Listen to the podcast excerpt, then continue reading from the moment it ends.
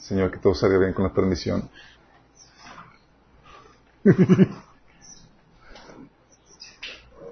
ok, estamos en vivo. Estamos en vivo en eh, YouTube, en Minas Discipulados. Estamos en Facebook, en Minas Church. Sí, aplaudan todos, chicos. y estamos eh, transmitiendo ambos canales. Si hay problemas con el audio, esperemos que no haya problemas con el audio, chicos, porque estamos nos avisan, como que ya si nos avisan no mucho que podamos hacer. Eh, nos, eh, porque estamos aquí experimentando con, ¿qué vamos? Si se escucha así, nos vemos bien. Ah, mira, salgo en lo, ah. y, eh, Nunca te había visto. En vivo no. Oye, bueno, eh, y ah, vamos a comenzar con oración. Hoy vamos a ver una si puede, ¿Quieres dar instrucciones a Valemos? Más cerrar un poquito la, la toma. La toma para... para que no salga Samuel porque se ve. el de en medio. El de... No, el de, el de abajo no le mueva nada, chicos, ¿eh? Al de medio abajo no le mueva nada. Tiene que estar en uno, en, en, el, en el punto uno. Sorry, estamos aquí con... ¿El de mero abajo está en el uno? De, perfecto. No lo ven a mover de ojo, si no sale, salimos pixeleados. Ok, sorry, estamos experimentando porque tenemos que poner, adaptar micrófonos para mí y para mi esposa. Le presento a mi bella esposa. Ah. ah así es, ella es la que usualmente se ventaneada en todas las predis, que me aguanta. Y la idea de esta dinámica en esta sesión, chicos, es contestar preguntas y dudas eh, y resolver algunas problemáticas que, eh, que, se, eh, que se han presentado o que nos han presentado durante el transcurso del taller de desintoxicación sexual. Algunas preguntas las, las recopilamos en base a, a, lo que nos han, las preguntas que nos han realizado a lo largo del estudio. Y otras eh, las preguntamos, las pusimos porque eh, no por parte de, de, cosas que nos hayan preguntado, sino otras personas que nos han hecho esas interrogantes y queremos resolverlas. Como quiera, si hay alguna pregunta más, nos pueden, a los que nos están sintonizando, nos pueden... Pues, ah, sí, nos pueden poner en el video en Facebook, pueden comentar, es el que estamos siguiendo y pueden ahí poner sus preguntas. Y también hay que tenemos papel a los que llegan a, se les llega a ocurrir alguna pregunta. Son 20 preguntas que tenemos que ver en muy poco tiempo. Vamos a comenzar con una oración. ¿Sale? Amado Padre Celestial, te damos gracias, Señor, porque tú nos das la, oportunidad de reunirnos, Señor, para exaltarte, alabarte, Señor, y también aprender de ti tu palabra, Señor. Te pedimos, Señor, que tú nos hables, Señor, que tú hables a través de nosotros, que podamos impartir sabiduría, discernimiento, Señor, y discreción, Señor, en, en cuanto a cómo proceder, Señor, en cuanto a la vida de pareja, noviazgo, las relaciones sexuales, Señor. Que podamos aplicar, Señor, de forma práctica todo lo que hemos aprendido en nuestro taller, Señor. Te lo pedimos en nombre de Jesús. Ok. Entonces, con esto, esto es un apéndice, sesión 11 serie de preguntas y respuestas. Uh, no sé si quieres comentar algo antes de comenzar con la primera pregunta. Que muchas gracias por, por pedirme que te acompañara aquí. Este, a lo mejor después de cada sesión ustedes no saben todo lo que pasa detrás de que se termina eh, las sesiones, pero siempre eh, surgen preguntas y surgen muchísimas dudas y pues siempre un tema así eh, habíamos comentado que era importante tener la perspectiva desde una mujer, ¿verdad? Y no que yo sea experta ni que lo sepa todo, por supuesto que no, pero eh, le pido al Señor que nos ayude a contestar estas preguntas, dando este el tono de pues femenino. El tono femenino, chicos, exactamente. Si alguna de los comentarios fue como que estaba, el estudio estaba muy bajo la perspectiva de, de varonil y acá, sí. Machín. Machín. Ok, entonces vamos a mediar un poquito esto con el lado femenino. También quiero agradecer a ah. de mi mamá. no, quiero agradecer mucho la respuesta que tuvimos al publicitar en tan corto tiempo las preguntas. Recibimos bastantes preguntas y y bueno, vamos, a, están mezcladas, no crean que están así por temas, entonces, este, a lo mejor si ustedes recuerdan alguna duda, alguna cosa, también se vale ponerla. ¿Sale? Que primera pregunta, chicos. Los criterios para elegir la pareja pueden cambiar. Ya que habíamos comentado los criterios de, de escoger pareja y hay criterios dados por Dios y criterios que tú debes desarrollar de acuerdo a quién eres, a tu personalidad, a tu llamado. Amor, Sí, ¿nos puedes ayudar a responder esto? sí, bueno, tiene, tiene todo que ver con, con tu contexto, ¿no? Eh, definitivamente espero que cambien tus la- los parámetros para elegir conforme vas creciendo, conforme vas teniendo diferentes experiencias, sobre todo si vienes de un contexto no cristiano y estabas acostumbrado a buscar ciertas cosas que no son conforme a lo que Dios eh, te está pidiendo en el matrimonio, pues es- lo más deseable es que cambies esos parámetros, ¿verdad? Por los de Dios. Y también cuando uno eh, va teniendo más tiempo de soltería, pues vas obviamente teniendo experiencias, vas teniendo eh, relaciones, es- eh, situaciones que te ayudan a hacer una lista un poco más concreta, ¿verdad? Luego llevas más, más, más tiempo de soltería y luego ya eso se vuelve muy requisitoso, pero, eh, pero obviamente que claro que es válido cambiar esos criterios. De hecho, eh, se espera que vayan pu- depurándose los criterios, se vayan cambiando, se vaya- vayas viendo qué, qué criterios son negociables y qué no. Y que conforme vas madurando, vas diciendo, ah, me faltó esto, me faltó aquello. Ah, ya me conocí en ese aspecto y puedo poner esto que se me hace muy importante que no sabía de mí. ¿Sí? Entonces, conforme te vas conociendo, vas madurando, se espera que vaya cambiando. Nada más hay que considerar que hay gente que va añadiendo criterios porque se vuelven más requisitosos porque la vida de soltero llega a un punto en que se vuelve muy cómoda. Sí, y dices, es el riesgo. Entonces ponen acá un criterios demasiado complejos para que se puedan encontrar una chica y, y pues obviamente dejan pasar oportunidades que son muy viales en, en su vida. Casi, casi angelicales. ¿verdad? Casi, casi angelicales, sí, claro. Entonces es un riesgo. De hecho, eh, es un comentario, una crítica que no sé si han escuchado de que las personas, eh, los solteros cada vez, como van aumentando de edad, ellos se vuelven más requisitosos en, en, en cuestión de, de- de- de la pareja que están buscando. Ok, no sé si resolvimos. Falta, ¿Quieres comentar algo más? ¿No? Ok. Siguiente pregunta, chicos. ¿Está mal que tenga como criterio que tenga un cierto nivel socioeconómico? ¿Está mal? ¿Está mal o no está mal? A ver, amor, ayúdanos con eso. Está mal, está mal. ¿Qué es bueno? ¿Qué es? Ay, bueno, si a mí me preguntaran eso, eh, ay, sí, usted pasa aquí. Bueno, y si no, pues la vamos pasando por acá y aquí Si el hermano Ujier nos da las preguntas. Gracias, chicos. Los. Eh, yo diría que dependiendo qué tan dispuesto estás de negarte a ti mismo, es conforme tú vas a acceder a, a conocer o a tener una relación que tenga que ver con ese tipo de, de aspectos como el nivel socioeconómico. Eh, porque finalmente eh, no, no tiene que ver en el fondo eso, más bien eh, lo que yo pienso que deberías de buscar sería un hombre que trabaje, ¿verdad? Un hombre trabajador, un hombre que tenga herramientas y tenga este, lo que se necesita para desarrollarse en cualquier tipo de situación. Yo no digo que sea emprendedor o que tenga que ser un gran empresario, pero sí que tenga lo que todo hombre eh, eh, Dios ha puesto en ellos, el, el ser trabajador para proveer, ¿verdad? Y no importa si en algún momento se tiene eh, grandes eh, bienes o no se tenga, pero tienes a, un esposo que es fiel en su trabajo. Trabajador.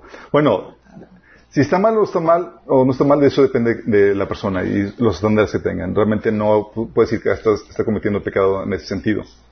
Pero el punto de aquí yo creo que de fondo es una cuestión de por qué quieres cierto nivel socioeconómico, para no padecer necesidad económica en el punto en tu vida. La situación es que la Biblia nos enseña que hay altas y bajas y no puedes asegurar eso. Dices, oye, quiero un nivel económico donde pueda estar yo holgado y no tener esa preocupación. Te vas por la persona que, que, que tenía un mejor nivel económico y los vaivenes de la vida llegan a un punto donde, donde te lleva a quiebra, donde te lleva a prosperidad. Y, o sea, tienes que aprender Eso no te va a librar de que aprendas a ser feliz en cualquiera que sea la circunstancia y que aprendas a vivir con mucho o con poco. Y si buscas que el dinero te provea la seguridad, está ahí un problema de corazón. Ahí Pablo en 1 Timoteo capítulo 6 habla a los ricos que no pongan su confianza en las riquezas, las cuales son muy inestables. Nuestra confianza tiene que ser puesta, en el Señor. Entonces, considerando eso, eso sí, tú puedes poner el criterio de que tenga cierto nivel socioeconómico, pero creo que hay un problema más de, hay un asunto más de, fondo que se tiene que tratar. Porque si es un asunto de, de que quiero estabilidad económica, no se puede garantizar en ningún punto. Sí, tienes que estar dispuesto ante los fracasos. Y oye, hay más probabilidades que tengas uno, que tengas más deficiencias económicas con un prospecto que con otro, sí, hay más probabilidades. Pero la probabilidad que, le afecta más es qué calificaciones tiene para trabajar y si es una persona que con buen hábito de trabajo. Sí, una persona que tiene, que desarrolla y explota su talento puede, se le pueden abrir las puertas. Y conozco pues, eh, casos de, de conocidos que, oye, la chica se fue por la persona que ganaba mucho más que el que apenas estaba comenzando. Y el que estaba comenzando ahorita está en opulencia, mientras que el que estaba en nivel económico ahorita, eh, en ese entonces, súper bien, ahorita está empinado. Y dices... Y que no saben responder Y no saben responder eso. Entonces, no, no está mal que tengas ese criterio, nada más creo que puedes poner criterios más sabios y porque puedes dejar pasar cuestiones o prospectos muy viables eh, eh, que apenas están eh, forjando su, su crecimiento económico, exactamente. Ok, siguiente pregunta. ¿Puedo salir bien librado en mi vida de pareja si no me preparo espiritualmente? ¿Quién, quién preguntó eso? El primo de una amiga. A ver, amor, ¿tú qué opinas? ¿Le, damos esperanzas? Ay, pues principalmente era una de las cosas que este, yo en todo el taller había sentido y siento en todo, ¿verdad? Porque cuando normalmente damos este taller, pues es mucho recibir este, afluencia o, auditorio por la curiosidad que da el tema. Pero cuando ya te enteras de todo lo que implica, pues ya se te quita la curiosidad, porque eh, esto tiene que forzosamente llevarte a, a una relación genuina con Dios eh, desde tu soltería y si no la y si no la tienes de verdad eso es lo que nos va a sacar en todo verdad entonces eh, por principio de cuentas de verdad disponer tu corazón para amar a Dios y obedecerlo en todo lo que dice la palabra de Dios. No lo tomes a juego no creas que ay bueno pues total ya me caso y, y consigo novia y la más bonita y y, este, y todo se va a ir resolviendo. No, seguramente los huecos que tienes espiritualmente van a sacar a flote tus fallas espirituales y sobre todo, por ejemplo, en, en, nuestro caso, donde tenemos esta plataforma del discipulado, y no es publicidad, pero, pero sí, pero sí sobre todo discipulado, eh, la verdad ha sido una mega herramienta para nosotros eh, como matrimonio. Yo le doy tantas gracias a Dios que todos los chicos de aquí están teniendo estas herramientas desde su edad. Yo las hubiera tenido y me hubiera evitado muchas cosas, ¿verdad? Pero... Eh... Si seguimos casados es porque mi esposa y yo aplicamos el taller. sí, totalmente. Pero es súper evidente ya desde este lado decirte que si tú no tomas en serio tu crecimiento espiritual, poniendo en práctica la teoría, que estás escuchando en el discipulado, teniendo tus tiempos genuinamente con Dios, o sea, no es nada más una onda religiosa, no es nada más de, ay, pues este, ahora me hice cristiano. No, o sea, entendiendo lo que implica el Evangelio, amar a Dios y obedecerlo desde tu soltería, bueno, vas a gozar el matrimonio, vas a gozar tus relaciones, vas a gozar cualquier situación que tú estés pasando en este momento y sobre todo los solteros, pues la familia y los que tenemos alrededor, porque desde ahí empieza el entrenamiento intenso y, te está dando una, un parámetro para que tú sepas si va a tener éxito tu matrimonio o no. Si tú no estás amando primeramente a Dios genuinamente, haciendo lo que un hijo de Dios debe de hacer, como tener sus tiempos devocionales, como estar discipulándose, eh, teniendo un crecimiento espiritual, como em, congregándose, como respetando a tus padres, como teniendo una vida cristiana desde tu hogar, puliéndote en todos los problemas, personas y todo que se te pongan. ya vamos de picada. Y, y, de, y hay algo que yo siempre he dicho, que de los tratos de Dios nadie nos salvamos. Es seguro que un trato de Dios te está esperando el día de mañana si tú te quisiste zafar del de hoy. Entonces, eh, no, pues claro que no puedes salir bien librado. Mira, hay gente que que porque ha tenido una formación con muchos valores y demás, puede hacer que tenga una situación de matrimonio relativamente estable. Ah, pero sería de chiripa si sales bien librado en una relación de matrimonio eh, con una preparación espiritual deficiente.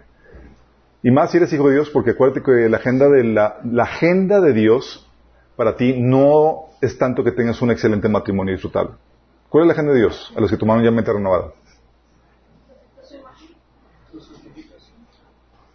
es forjarte a la imagen de Cristo.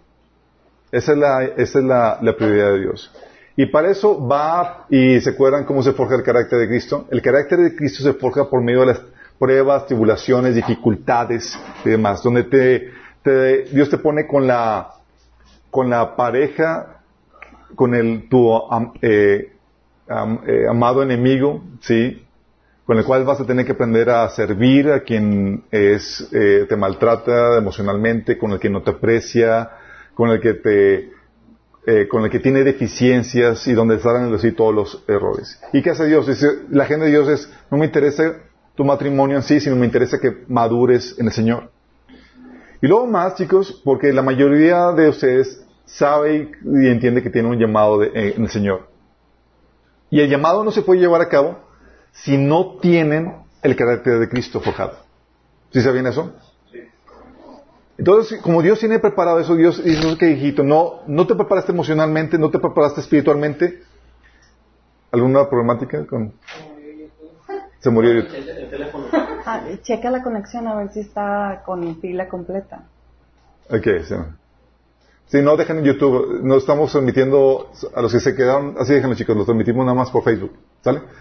Eh, para los que están en Facebook, para que les avisen los de YouTube que, no estamos en Facebook, chicos. Entonces, ¿qué va a pasar con esto? Si no te preparas bien, Dios te va a obligar a que te prepares porque hace tu llamado. ¿Y qué va a pasar? Los temblores, las deficiencias, las crisis van a llegar en el matrimonio. Y con la intención de Dios de forjarte. Sí. Con la intención de Dios de que madures. Entonces, la opción que tienes es o maduras ahorita y haces de matrimonio algo disfrutable, o maduras durante el matrimonio en medio de la tormenta. Sí, esas son las dos opciones que tienes. Puedes salir bien librado, es muy remoto. Sí. Acuérdense, lo hemos visto. Sí, si no lidias sus situaciones de donde deshonra a los padres, te va a ir mal. Si no lidias sus situaciones de heridas, va a haber una situación donde se va a confrontar, Dios va a confrontar eso en tu vida. Si no lidias situaciones de una mala gestión de tus pensamientos, se va a confrontar eso en tu vida. Dios va a confrontar esas cuestiones. Tú dices, oye, pues me la campechaneo, me la llevo tranquila, no le hago mucha importancia a la preparación espiritual. Prepárate para la crisis y, las tribulaciones dentro del matrimonio. Van a llegar, y más si eres hijo de Dios. Dios tiene interés en forjarte a la imagen de Cristo. Y Dios ordena esas tribulaciones en tu vida para tu, bienestar, para tu bendición. Entonces lo mejor que puedes hacer es, ahorita soltero, aprovecha las tribulaciones con tus hermanos, con tus papás, con tus jefes, con los que están a tu alrededor, para forjarte. Pasas, saltas la disciplina, no te vas a saltar a Dios. ¿Sí? De Él no puedes huir. ¿Vamos? ¿Hay algo más que tenga que hacer para prepararme para la vida de pareja? ¿Qué recomiendas, amorcito? Uy. Uy. A ver. Eh, pues tenemos un listado. no voy a preparar eh, no, la verdad es que eh, nos enseña la sociedad a prepararnos con una educación, ¿verdad? Ve a la escuela y primaria, secundaria y ahora haz una carrera, vayas un doctorado y especialízate y para que tengas éxito, para que tengas una empresa. Pero cuando venimos a Dios, nuestra preparación eh, no solamente tiene que ser una preparación profesional, sino tenemos que prepararnos para ser mujeres de Dios y hombres de Dios.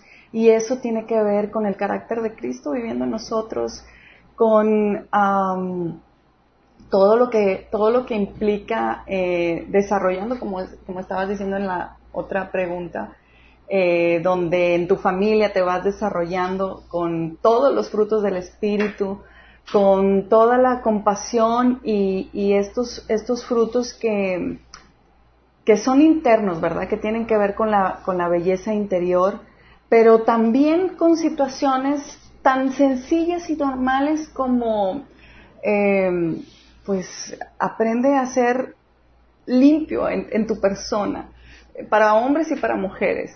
Aprende a asear tu cuarto, empieza por eso, empieza a ayudar en tu casa.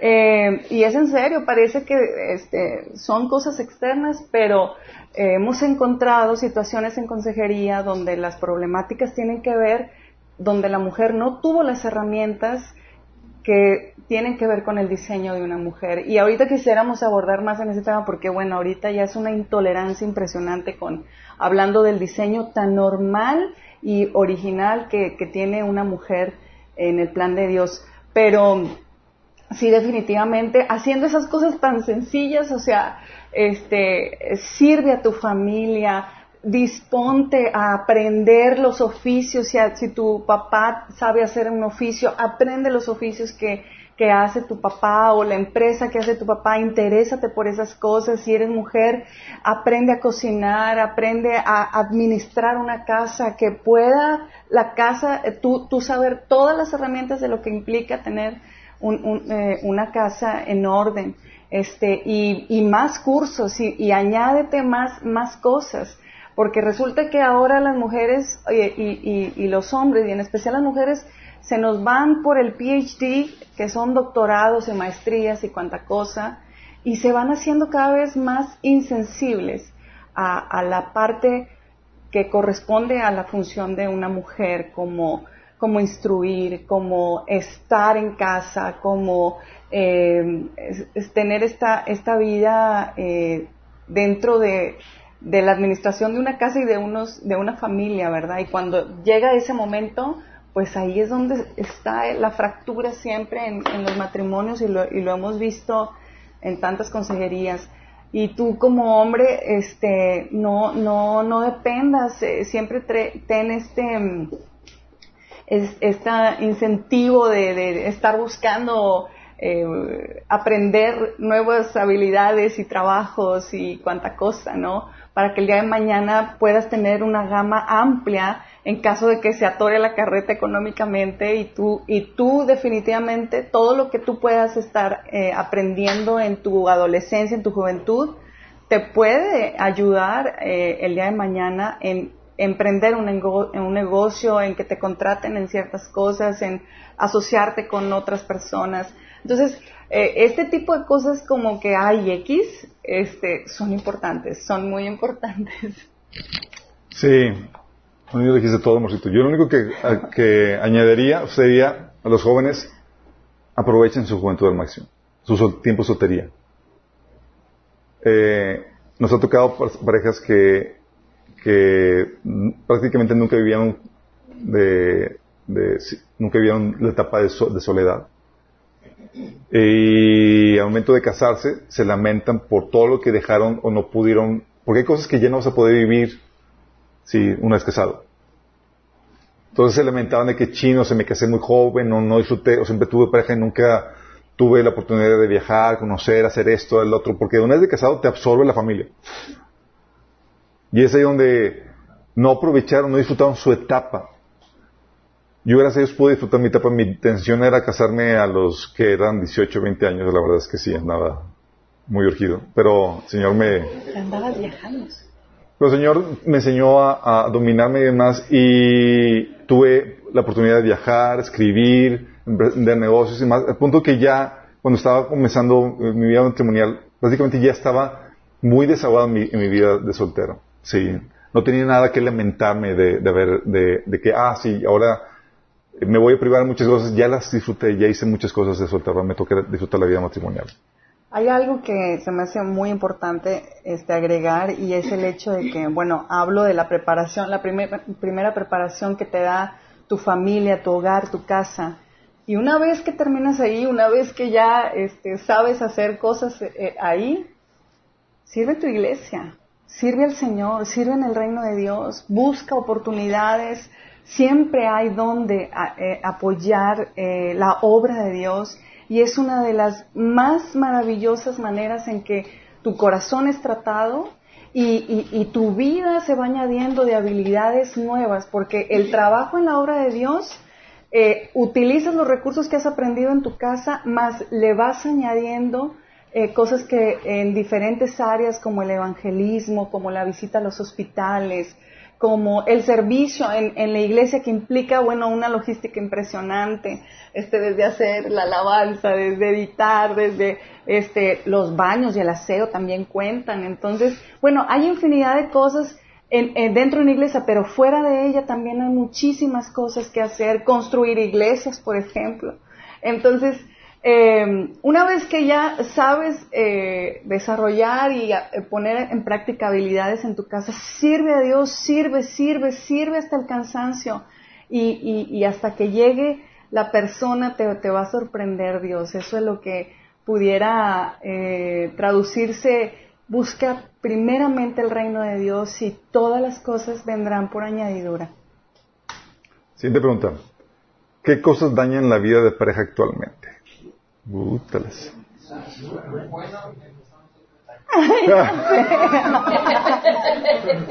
A ver, amor, ¿qué cosas dañan la vida pareja? ¿Qué cosas?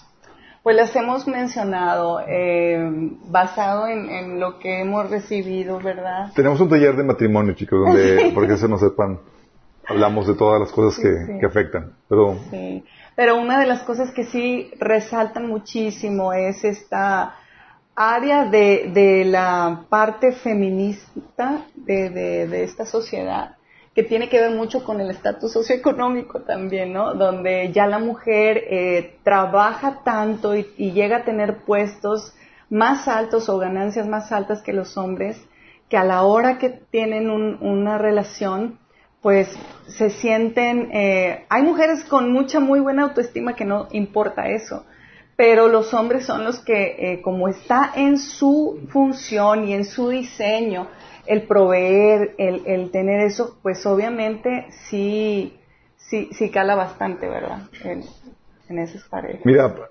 cosas que dañan la vida de pareja actualmente, en parte lo que dice mi, esposa, eh, podemos resumirla en dos ahorita. Son problemas de mentalidad ideológicos, donde dejas que se salga el modelo de Dios y entre el modelo del mundo, eso daña y corrompe las relaciones. Entonces son problemas de mentalidad y problemas de corazón. Problemas de corazón donde no sabes cómo perdonar, no sabes cómo ser amado, no tienes, no están emanando los frutos del Espíritu Santo. Y esas dos cosas combinadas arruinan el matrimonio. Sí. Problemas de corazón, no sabes cómo llenar tu, tu satisfacerte en Dios emocionalmente, no sabes cómo lidiar con las heridas, con las ofensas, y problemas de ideología y de mentalidad. Esas dos cosas, si no sabes cómo lidiar con ellas, bye. Va a dañar completamente la, vida matrimonial. El, el matriarcado. El problema ideológico. Problema ideológico. O de corazón, de rebeldía. Sí, eh, y sobre todo... Aunque hay, esposos muy contentos que, eh, dejando que la mujer gobierne. Sí. Levanten la mano a los mandilones, chicos. Ay, no, por favor. Aquí no ninguno. No, aquí no. Pero sí, sí, uno de los grandes problemas que... Sí, Juan dice que el hombre es la cabeza, pero la mujer es el cuello. Entonces, ay, ah, no, no. No, sí, sí, el Señor lo dice muy claro ahí en la nueva traducción viviente, ¿no? Este, sabía que la mujer iba a dominar y quería controlar al, hombre y por eso la sometió debajo de él. me encanta esa versión como dice esa parte. Este, porque definitivamente todas las mujeres tenemos ese gran potencial de querer em, controlar o, o tener todo bajo cierto orden, queremos estar en todo. Y, yo cuando leí ese versículo decía, Ay, el Señor lo dice al tanteo, nos conoce de verdad. Los conoce. Porque eh, precisamente es bajo el sometimiento al, al esposo que puede uno eh, desempeñar esa función, porque ese, esa manipulación, que no es manipulación ni es control, sino en el Señor es la buena administración, eh, te permite desempeñar tu función como esposa, como madre, como mujer y, como hija de Dios, ¿verdad? En, en, esta área. Pero eso va a implicar que tú mueras a ti misma, que tengas un corazón alegre, que no te quejes, que las cosas no se hagan a tu manera, que, mm, este, que tengas un corazón compasivo.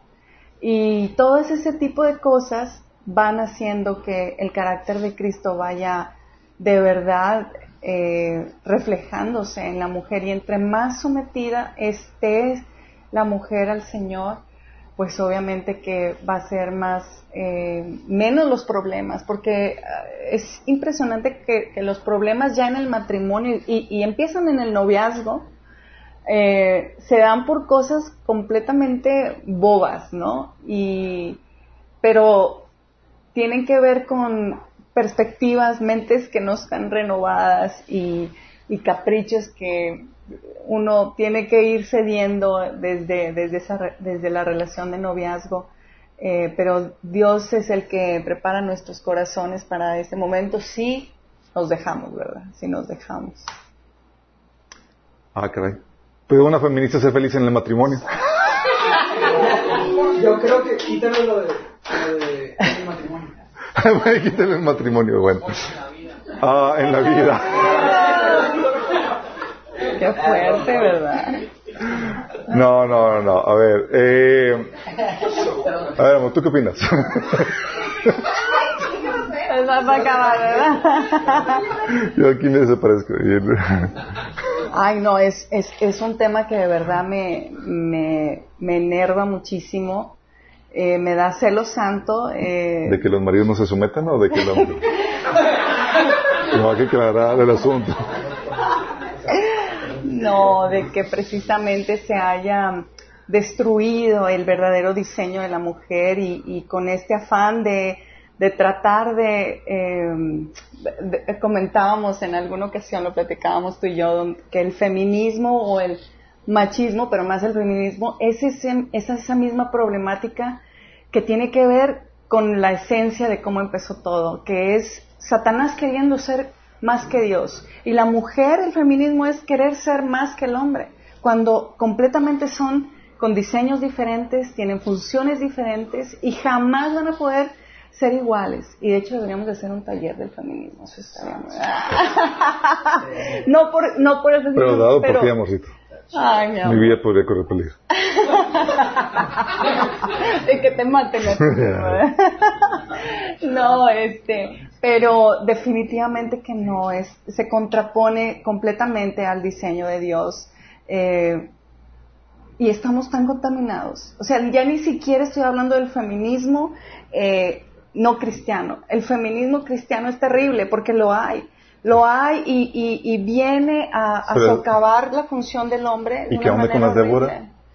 Ah, bueno, qué Bueno, qué bueno que tocas eso, porque todas las mujeres se han ido con la finta de que eh, los ejemplos en la Biblia eh, se agarran de, de, un estandarte y ya hacen el Congreso de las Déboras y de las mujeres para toda la vida, ¿no? Cuando el ejemplo de Débora en la Biblia es exhibir la vergüenza de que un hombre no tomó su lugar. Pero las mujeres lo toman al revés y entonces hacen estandartes de sí, somos las Déboras y no sé qué tan... Y estás fuera completamente de lo que Dios está diciendo en la palabra de Dios. Exactamente, si ves el contexto de la historia de Débora, es una historia que se, que se puso para ejemplificar cómo el liderazgo de la mujer se toma cuando el hombre no decide tomar su liderazgo. Se cuadran ahí el contexto de que el chavo no quiso, no, pues no, no quiere, a menos que venga esto por, pues conmigo. Sí. Es, de hecho, es un pasaje para avergonzar el mal liderazgo del hombre. Sí.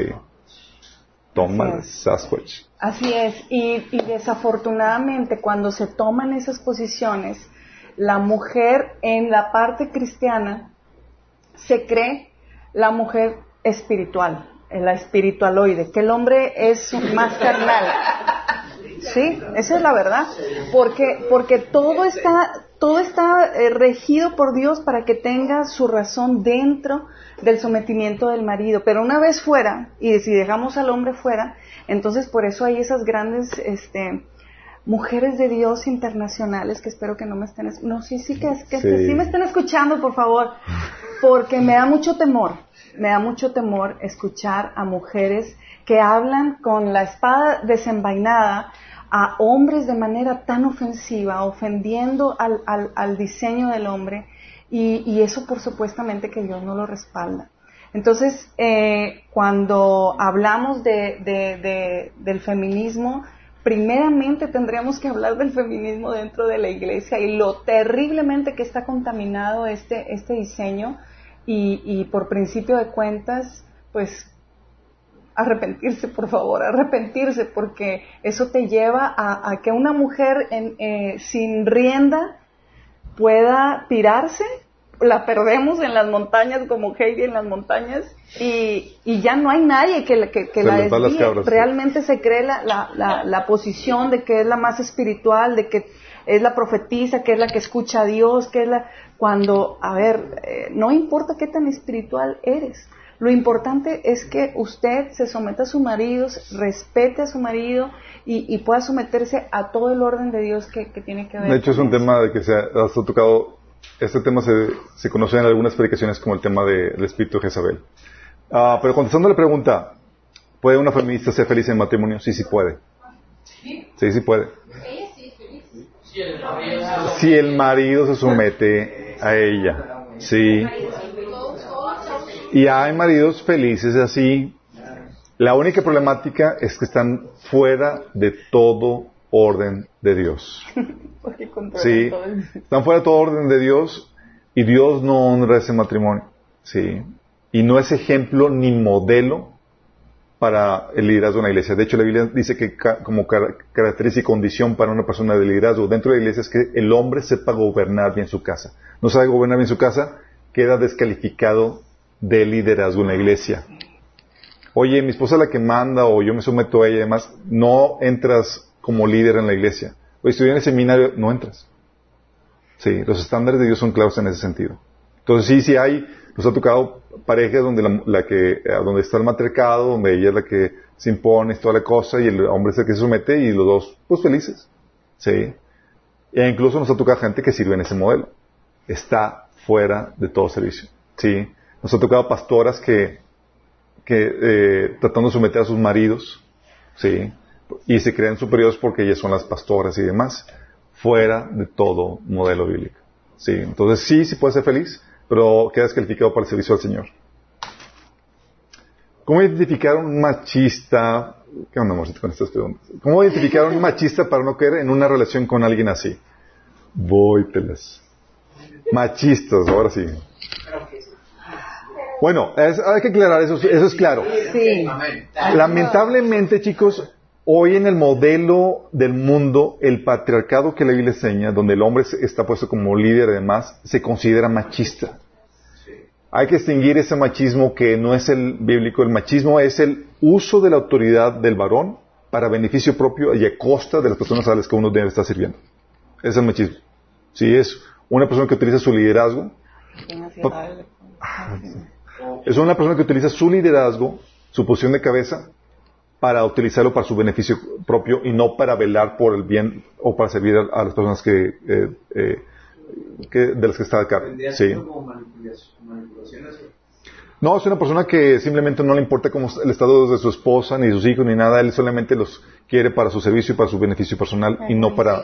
Es egoísta, exactamente. También lo que confunden hoy con el machismo es la misoginia. Sí.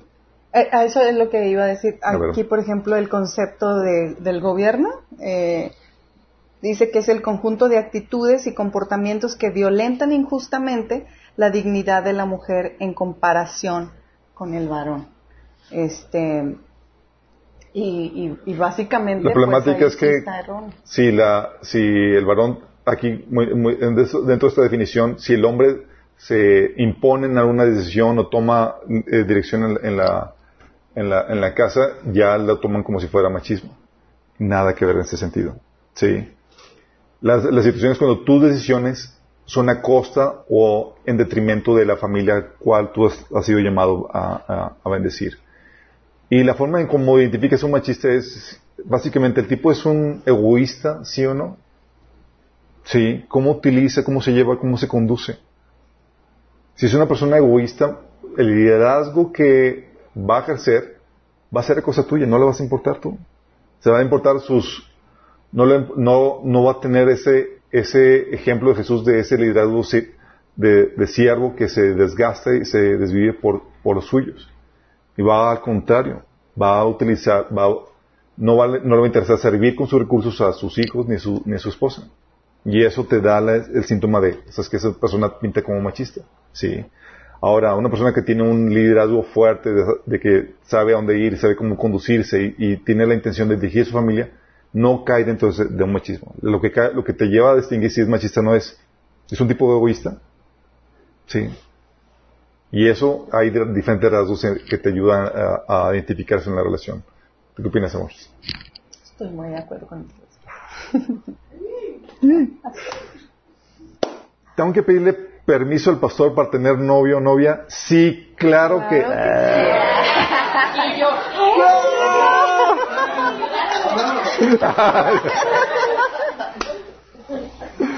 qué risa. Oye, la pregunta es,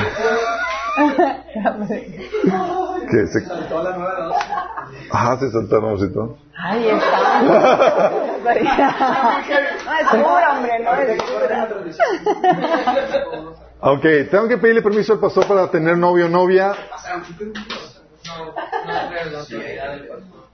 No, no tienes que pedirle permiso. Tenemos un taller donde abundamos por qué sí, por qué no, cuáles son los límites de la autoridad del pastor, cuáles son los límites de la autoridad de los padres. Y ahí ve- vemos a detalle, pero no, no tienes que pedirle permiso. Sí, puedes pedirle a la novia, si eres mayor de edad, puedes irte eh, con confianza a pretender a una chica sin permiso del pastor ni nada. Um, si no tienes ¿Alguien aquí ha pedido permiso al, pastor para algún noviazgo? ¿No? Amigos han pedido permiso. Sí, nos ha tocado que nos piden consejo y es muy diferente, ¿verdad? Que, Ah, bueno, ¿cómo pedir consejo es otra cosa. es otra cosa. Y, y en, y en la multitud, creo que de, de consejeros está la respuesta sabia, ¿verdad? Eh, me, me encanta que tenemos un amigo en común, que el único que nos queda. Ay, De soltero, dígalo. Sí, este, que me encanta la, la estrategia que él usa porque, bueno, no es estrategia, sino que él ha puesto en práctica este versículo de Proverbios y él eh, no solamente tiene un pastor, sino tiene a tres varones maduros al que presenta una situación eh, con chicas o de trabajo y les manda un correo a todas esas personas este, para recibir consejo de cómo debieran actuar y se me hace maravilloso.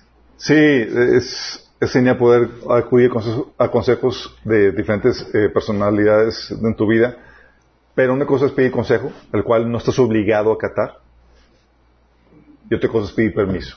Cuando pides permiso estás reconociendo que tiene autoridad sobre tu vida y se te puede acusar de desobediencia. Bíblicamente, el pastor solamente tiene autoridad sobre el servicio que se lleva a cabo en la iglesia, no sobre tu vida. ¿Sí? Si alguien quiere controlar tu vida en ese sentido, está mal. Lo único que puede, hacer el pastor es eh, reprenderte, llamarte la atención si no te sometes a las instrucciones que vienen en la Biblia. Sí, es algo que hemos platicado en el taller de, de autoridad. El pastor tiene autoridad para anunciar los principios de Dios que abarcan, que eh, son para todas las áreas de la vida. Esa es la autoridad para anunciar. Sí, el hecho de que se anuncie las autoridades, los principios para todas las áreas de la vida no, signifi- no significa que él gobierne sobre todas las áreas de la vida. Él simplemente está anunciando. Su autoridad particular solamente es para definir el orden del culto en la iglesia. A qué horarios, qué música, qué predicaciones, quién entra, quién no, etcétera. ¿Vamos? Todos los demás, solamente para las otras áreas de la vida, solamente puede marcar una pauta en base a lo que viene en la Biblia. Te puede reprender y te puede expulsar si no estás viviendo una vida sexual y él no gobierna tu vida sexual. Pero solamente si tu vida sexual se contrapone a lo que viene en la Biblia. Sí, entonces, si la Biblia marca, dadas instrucciones claras, él puede imponer disciplina eclesiástica, pero no porque tenga la autoridad sobre eso, sino porque Dios ha establecido una eh, directriz clara en esa, en esa cuestión de tu vida. De, de que sí todos los movimientos tienen un reglamento y una constitución, pero aún los mismos pastores lo violan, pero por desconocimiento de la misma feligresía que no lo conocen. Y ahí es donde hay que tener cuidado. Hasta hay condiciones de constitución eclesiástica que se violan por, lamentablemente. Bueno, ¿qué hago si mi pastor no me da permiso? Oye, no tengo que pedir permiso, pero me está diciendo que, ups, cambia. Creo que aplica, sí,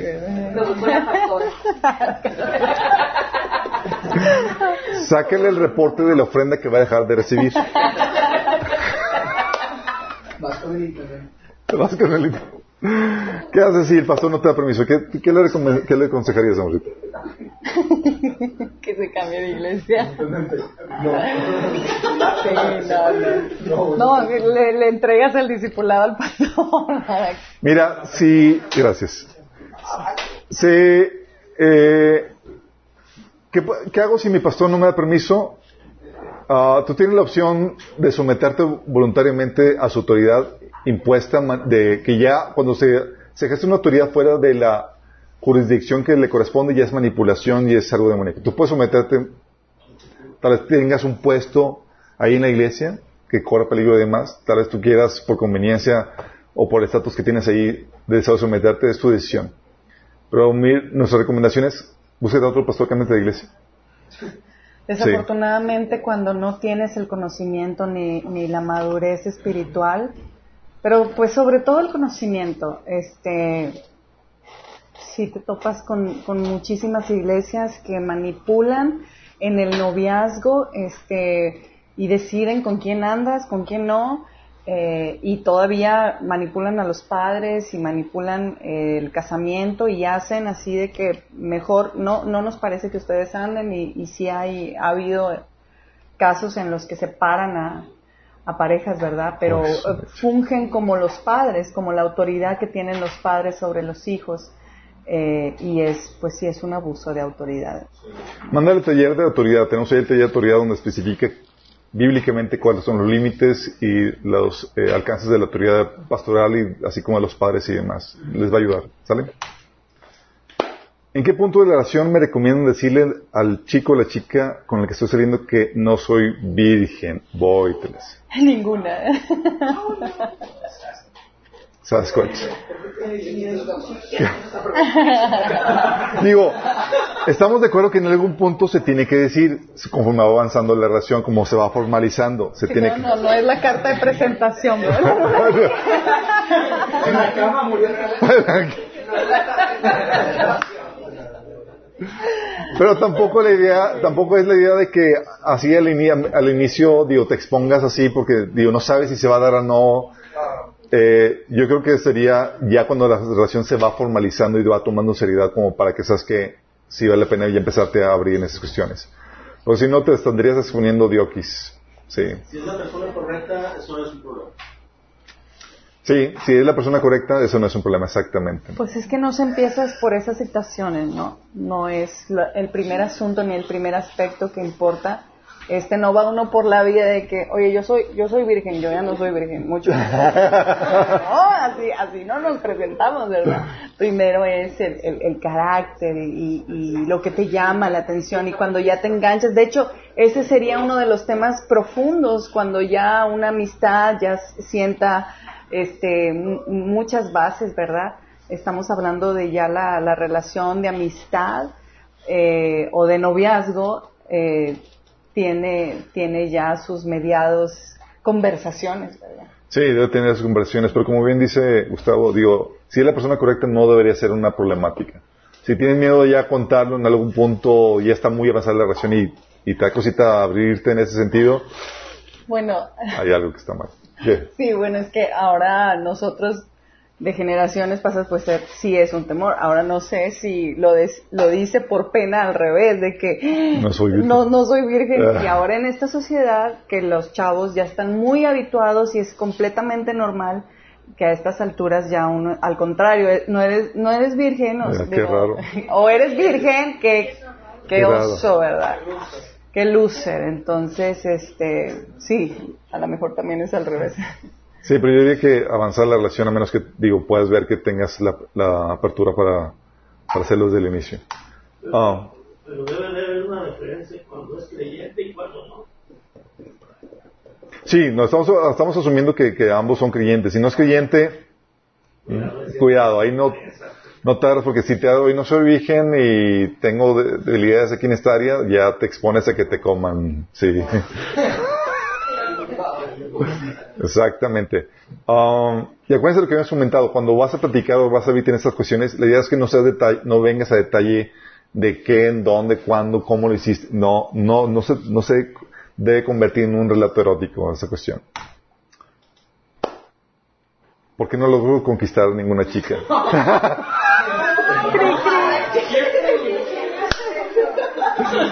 A ver, ¿qué pasa al frente de la cosa? Oigan, recuerden que no solo fueron ustedes, sino toda la, la gente en- eh, que nos sigue A ver. virtualmente. Sí, sí, claro, también, ¿verdad? Pues primero que se pre... No no. Sí, cierto, no, todo serio. claro. No, sí. Cri, cri. No, no. ¿Cómo? Ok, ¿por qué no logro conquistar a una, una chica? ¿Tú qué, qué, qué dirías, amor?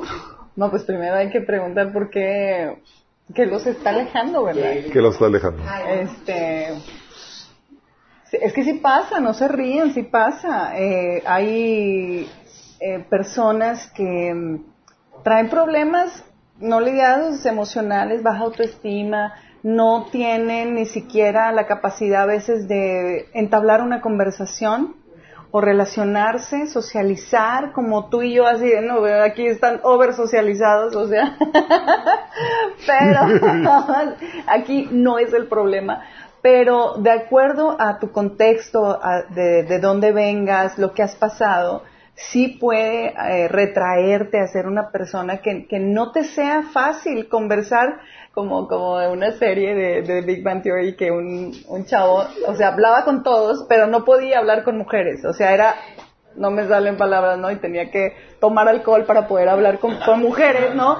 Este, ese no es el caso ni es la recomendación en este, este, en este lugar, pero este sí pasa y, y creo que tendrías que indagar en dentro de ti hacer una introspección, por qué se está alejando, qué estoy, qué, qué, qué señales estoy dando, qué comportamientos, qué actitudes estoy teniendo, qué reacciones estoy teniendo y mucho va a tener que ver con sanidad emocional, eh, seguramente. Este, Ah, disculpa, ya no sé si terminaste o te no, me faltaban No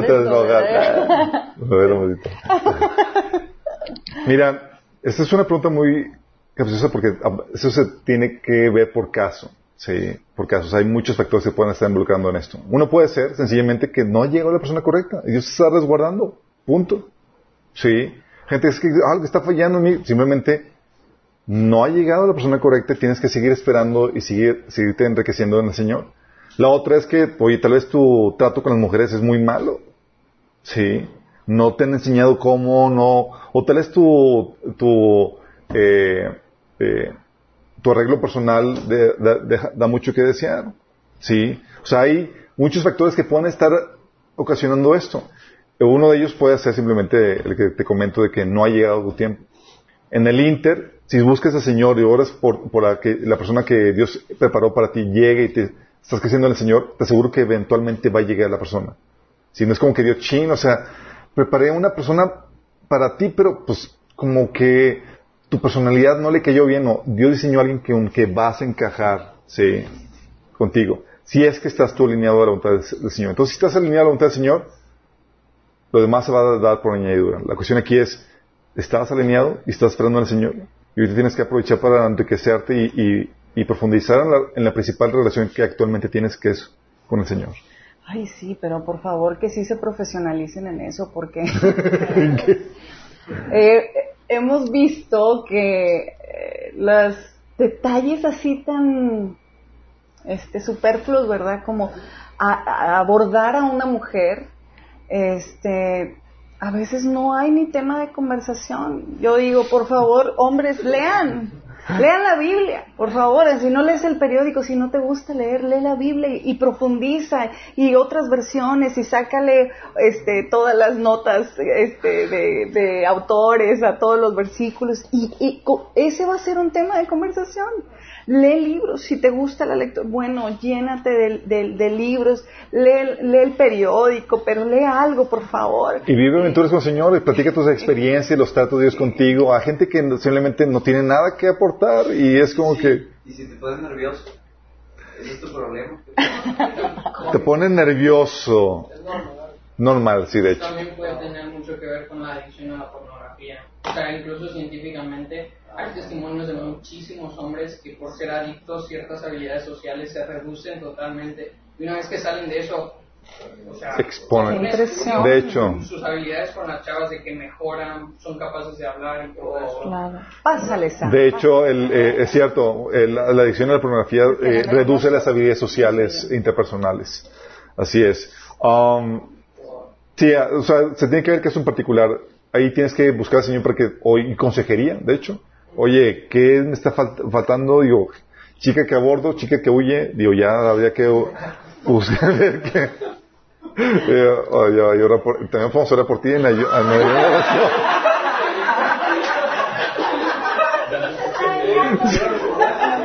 Ah, pero, pero son de, ok. Yo, le respondería, ¿qué puedes hacer para ser más atractivo para la chica? No sé, tú dime. Sí, es cierto, o sea, No, tú no necesitas nada. ya. ¿qué puede hacer para ser más atractivo para la chica que te gusta? Sí, esa es otra cuestión. Nada más acuérdense que cuando te metes al, al trato de Dios, Dios te- para la chica correcta. correcta. Nada más acuérdate que Dios em- empieza en tu vida un trato de belleza, de embellecimiento interno, que es muy importante para atraer a la persona correcta en tu vida. Sí. Y también externo, obviamente, te enseñé principios de higiene y cosas por el estilo. que- Paso número uno. Perfúmate, sí. ¿Por qué ningún chico se me acerca o me invita a salir? Ok, um, aquí al revés. Ok, tu amorcito. Ay, muy gastalona, ¿eh? Es muy parecida a la. Sí, pero una, una es el, la abordo y oyen y la otra es porque nadie me aborda. Ok, pues si quieres podemos pasar el contacto del chico que hizo la pregunta anterior.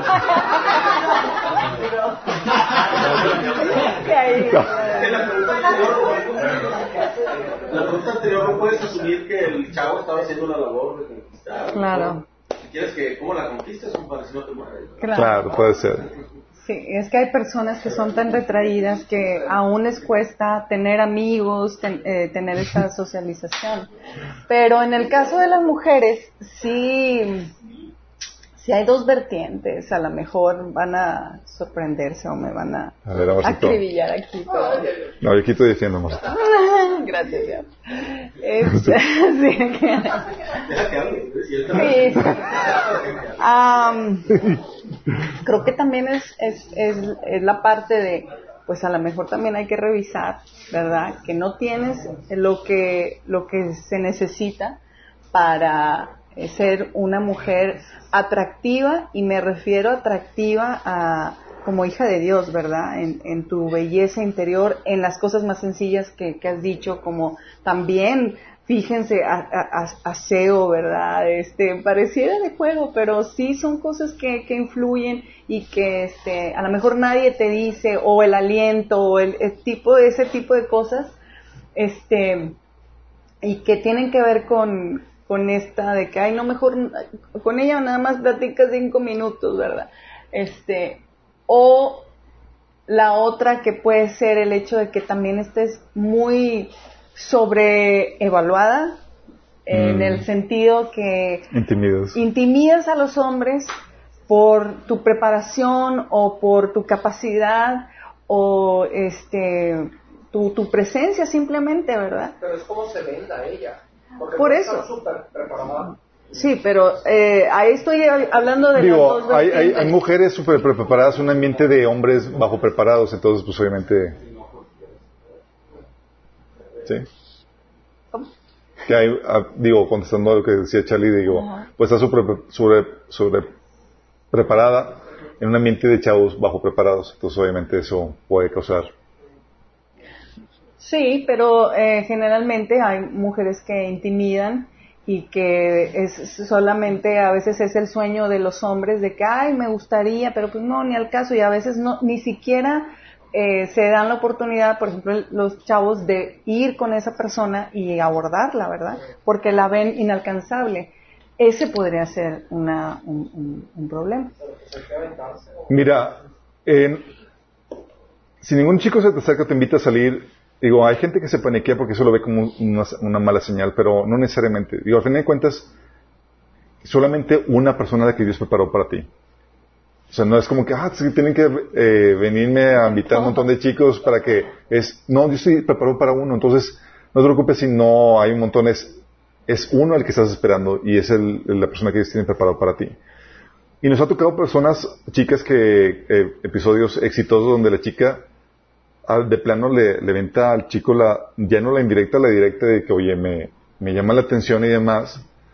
Y, y el chavo resulta que estaba en Babilonia y se casan y es felices para siempre, sí. Ah, no es lo que, no es lo ideal, pero se da, sí, de que, oye, nadie me invite y, y ves a un chavo medio pergatado que, que nomás no, no, Despistado. despistado, sí, despistado. Sí, sí, yo creo que también las mujeres tienen que, eh, tenemos que dar alguna señal, ¿verdad? Y una mujer sabe, no, no, no estoy diciendo coquetear, no estoy diciendo este, eh, que seas una chica fácil, sino que se den eh, muestras eh, de gestos amables que no tienes con, con la mayoría, que muestran tu interés por esa persona. Y, y con los hombres hay que ser muy notorios en el sentido de que... Que a veces están perdidos en Porque el, el ejemplo que dice Albert, este, sí, sí fue real. Eh, era una chica que de verdad estaba eh, perdidamente enamorada del, del muchacho, pero eran amigos. Y entonces, este, él, e- ella dice, yo me quiero casar con él, ¿verdad? Y ella siempre tenía, pero el chavo nunca lo notó hasta que él llegó con el problema. clavado con el Señor. Sí, y el, y el chavo este, le, le llega a preguntar como su amiga y le dice, oye, ya busqué y pues no encuentro una mujer que pueda este, ser un prospecto para casarse. Y literal la chava tú, ¿y, y no has pensado en mí, por ejemplo? ¿Qué te parece? Así fue. Y entonces el chavo de que, ay, fíjate que no lo había considerado. y acto seguido se casaron, un matrimonio feliz, pero la chava lo comenta porque dice, así de despistados a veces hay este hombres que tienes que a- eh, no ayudarles, pero sí dar una Bueno, muestra. hay que aclarar que si haces eso, prepárate para, para todo tipo de respuesta. Ah, claro, claro. o sea, si sí. puedes lidiar con eso, sí. Otro caso que me platicaste fue el caso de la, de la chica que le dice al, al joven pastor soltero, Sí. le dice, cuando está bautizando a alguien, me dice, me gustaría tener, ¿cómo dijo? Bueno, es que ellos eh, ya había, habían crecido juntos, como 15, 16 años este, eh, juntos y eh, cuando ya fue grande el- este joven empezó a servir en la iglesia de, de, de ahí de la, de la chica de la colonia. Este, entonces iban a todos lados a evangelizar y en la cárcel y demás, todo era trabajo para el Señor. Pero pues el hermano jamás, ¿no? Este, dijo nada de nada hasta que, este, en una, un regreso de un bautismo, ella le dice, este, dice, ¿te fijaste en el niño que bautizaste hoy? que, ajá, ¿cómo quisiera tener un bebé así contigo? y se aventó, se aventó la hermana misionera con esa frase. Y dice que... Amor, ¿por qué nunca hiciste eso conmigo? Ay, sí. Has borrado toda la fatiga. Y, sí, sí, sí, es- está, está padrísimo porque este, él, él frena el carro, se para y dijo, oh, oh, creo que ya la regué. Ah, del creo que ya la regué. Se fue así a pleno camino, paró el carro, salió y se dio de vueltas a la, a la, a la- al terreno ese donde estaban y ella ya agarrando sus cositas de que creo que esto no funcionó de la manera que pensé y en eso viene corriendo este la persona y la levanta y cásate conmigo y le dio de Ah, vuelta y de vuelta el asunto. Prepárense por todo tipo de respuestas si decides esa estrategia. Ay, sí. Este, Ok. pero muy, muy, muy, muy divertida la historia. Ok, mis papás no están de acuerdo con la relación. ¿Está mal que sigue con el noviazgo? A ver, amor, ¿qué, qué les dirías? Pues sí, prim- primeramente la edad, ¿verdad? Si ya son mayores de edad, a partir de los 18, Sí, si eres menor de edad, tienes que someterte a tus papás, estás bajo autoridad de ellos. Si eres mayor de edad, tienes que aprender a negociar, porque ellos pueden condicionar tus estudios, tu carrera y demás, y cortártelo, tienen todo derecho a hacerlo. Sí. Aquí la cuestión, yo creo que más de fondo es, ¿por qué están en desacuerdo? Ya escuchaste las razones, ya escuchaste los motivos, ya te dieron sabiduría. Porque muchas veces no es algo caprichoso, simplemente te ven que eso- el tipo es un holgazán, o que no te ama, que es un egoísta y demás, y tú por estar enamorado no te das cuenta de eso. Sí. Entonces ahí la cuestión aquí es, estaría mal que no tienes el consejo, la sabiduría que te puedan dar tus padres, y que estés saltándote esa, esa, esa cuestión para seguir con una relación que te está, o te va a perjudicar. Sí, pero si es mayor de edad, si eres mayor de edad, ahí depende de tu capacidad de negociación, porque ellos, tus papás legítimamente pueden condicionar el pago de tus estudios, a un incluso tu estadía en, en tu casa y demás, a, a la relación, sí. Legítimamente. Sí. No, pues, cri, cri. Sí. Entonces ahí puedes escuchar razones para eso. Sí, oye, da, está dando buenas razones, está bu- dando sabiduría a tus padres en ese sentido. Eh, hay, hay parejas que se casaron exitosamente a- sin la aprobación de los papás y viven matrimonios, aquí somos un caso nosotros, eh, y viven matrimonios eh, que son, que es un pedazo del cielo en la tierra, gracias a Dios, sin la aprobación de los papás. El hecho de que no tengas la bendición de los papás no significa que te va a ir mal. El hecho, lo que te va a hacer que te pueda, tú puedes contar con la bendición del, del- de los papás, con la bendición de los pastores, y te puede ir pésimo porque no tienes la bendición de Dios. Y lo que te va a determinar si tienes uno u otro, la bendición de Dios o no, es si aplicas los principios de Dios para la relación de pareja y de matrimonio. Si tienes eso, mira, no te bendigan los pastores, no te bendigan tus papás, no te bendigan tus hermanos, te va a bendecir Dios y la bendición que da es la que prevalece. ¿Vamos? Y bueno, para darte cuenta de eso, ¿De qué? sí, o sea, ya, ya tú tienes que tomar el- como buen juicio de decidir.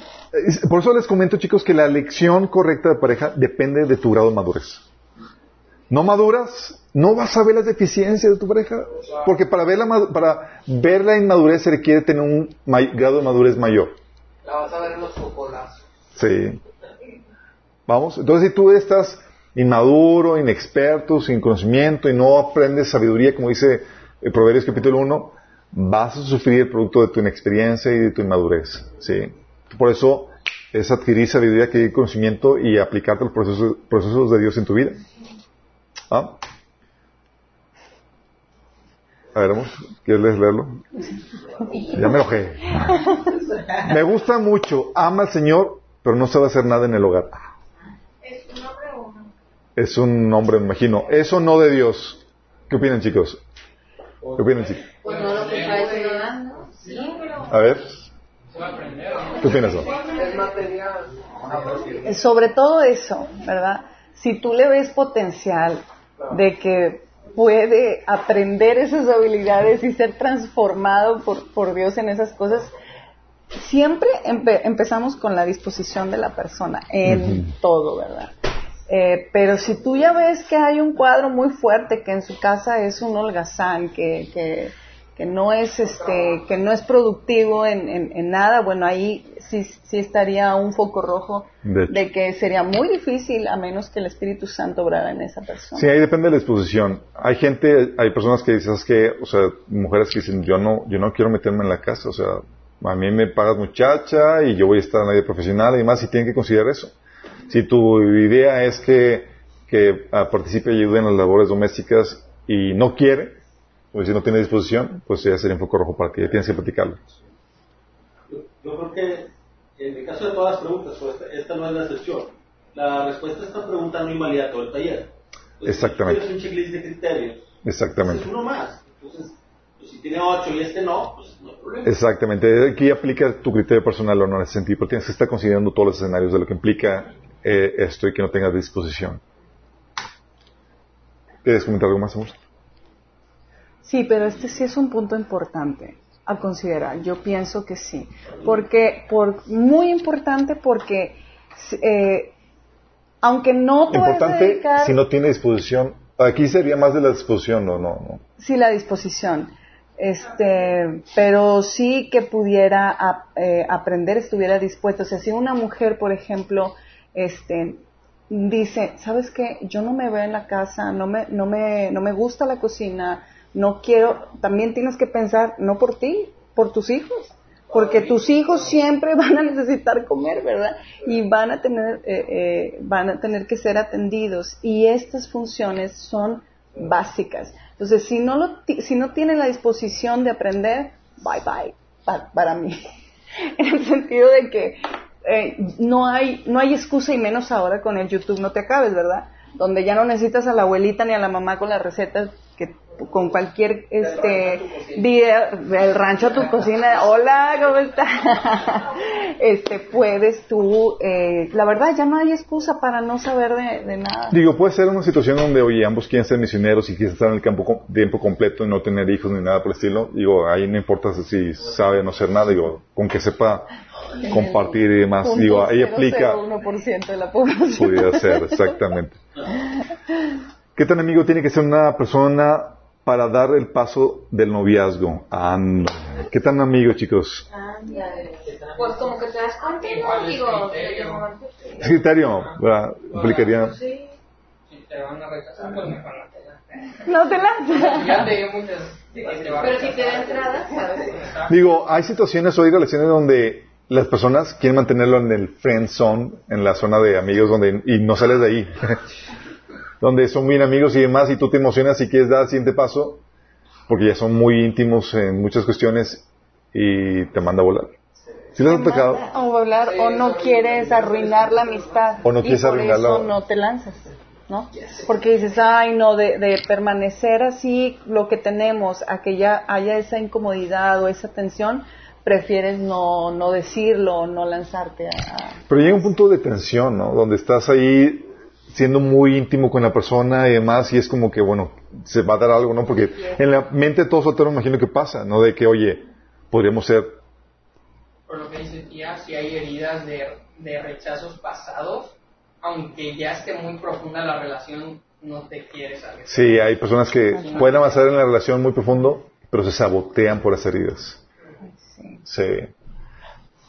Qué heavy. No se saboteen, chicos. Tomen sanidad interior, por favor. Por favor. Si no Sí. plan B, tú da el paso. Oh, sí, Sí, valientes. Es que en esto no hay, no hay este, no hay te- eh, tiempo que marque que eh, un mes de amistad, seis meses, un año, ¿no? Este, como dices, es criterio y tenemos ejemplos, o sea, de que en dos semanas se hacen los mejores amigos porque ahora con las redes, bueno, o sea, y el WhatsApp puedes estar todo el día intenso, ¿no? Con comunicándote que en dos semanas ya te abriste impresionantemente con la persona. Sí. Entonces, este, y eso te va llevando, te va llevando. Y sí, hay, hay parejas padrísimas que les va dando la pauta, ¿verdad? Este, vas subiendo de, de ni- nivel de confianza y es padrísimo cuando hay ese flow. Lo grueso, y creo que es este caso, donde no sabes qué onda, este, ya, ya, ya somos demasiado amigos y no llegamos a nada. En una relación donde la amistad va fluyendo y todo va enca- encajando y, y congeniando, digo, es raro de como, ¿por qué no se da el siguiente paso? ¿Y cuándo lo va a dar? Pero yo tuve una situación donde, donde una amiga nos llevamos muy bien, éramos afines, teníamos un montón de cosas en común y está la tensión donde pues no das el siguiente paso. Y yo no lo daba, bueno, yo no lo daba porque si lo llevé, sí, amorcita.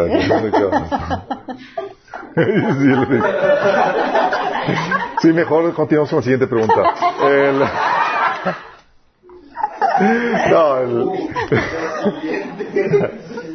Oye, el, ah, eh, y la chica me abordó literalmente, oye, si somos, nos llevamos bien, tú- eh, digo, no estoy fea, tú no estás feo, ¿por qué no vamos a, llevamos a la, así me, me abordó, dice, ¿por qué no llevamos al siguiente, al siguiente paso? Y pues éramos, teníamos una amistad ya profunda.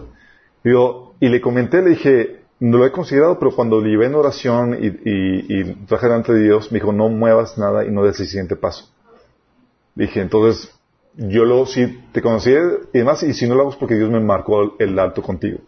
Y es seguramente porque Dios tiene preparado para ti alguien más, eh, para ambos.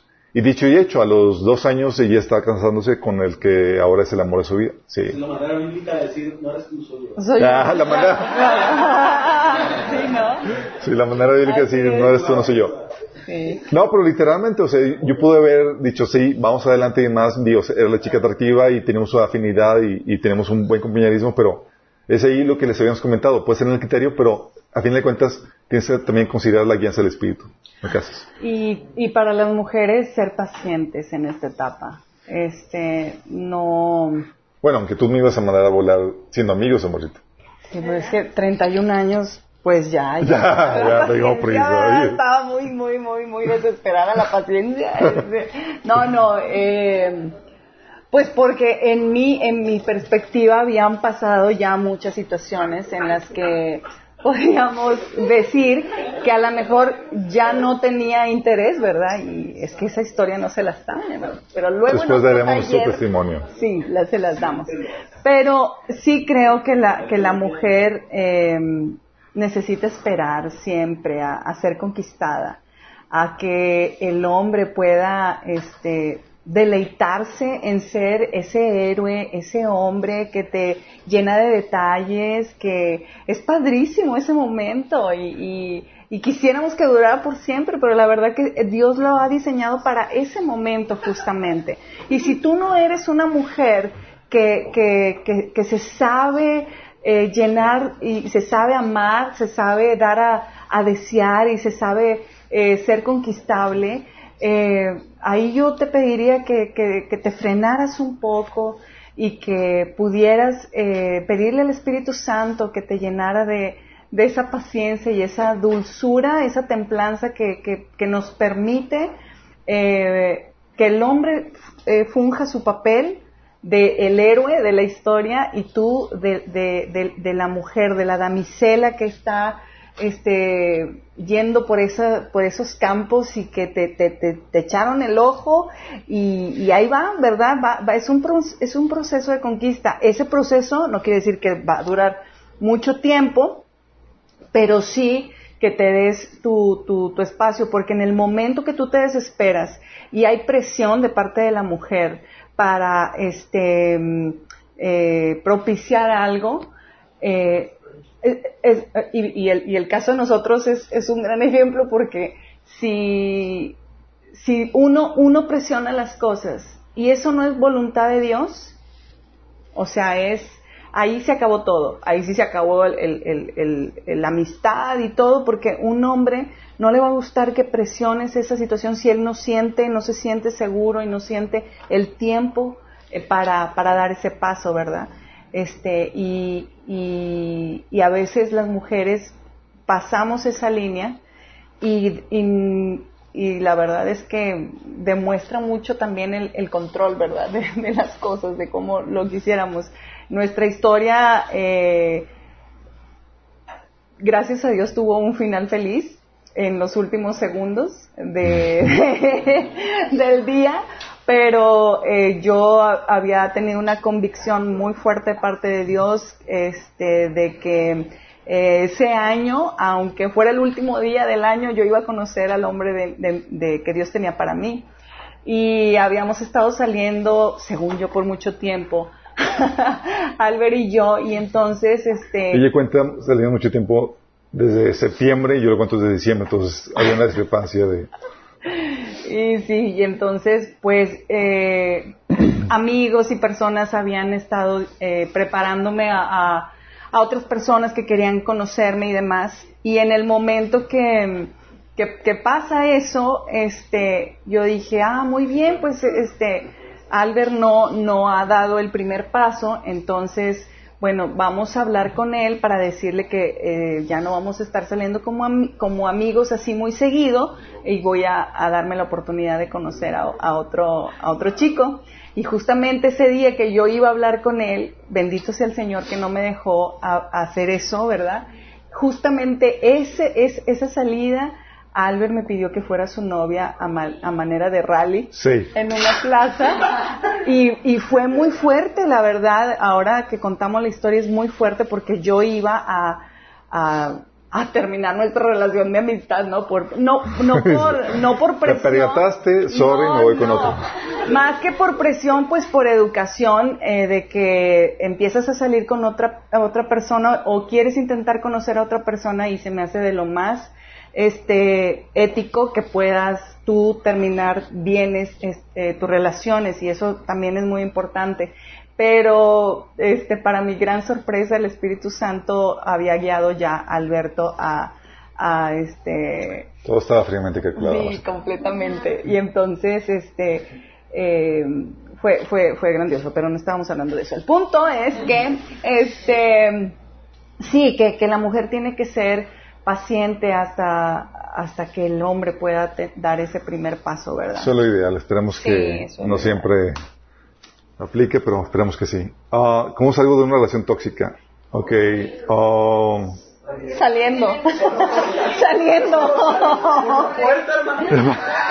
Es, es que, es que es tan, tan sencillamente fuerte, la verdad. ¿Qué es tóxica?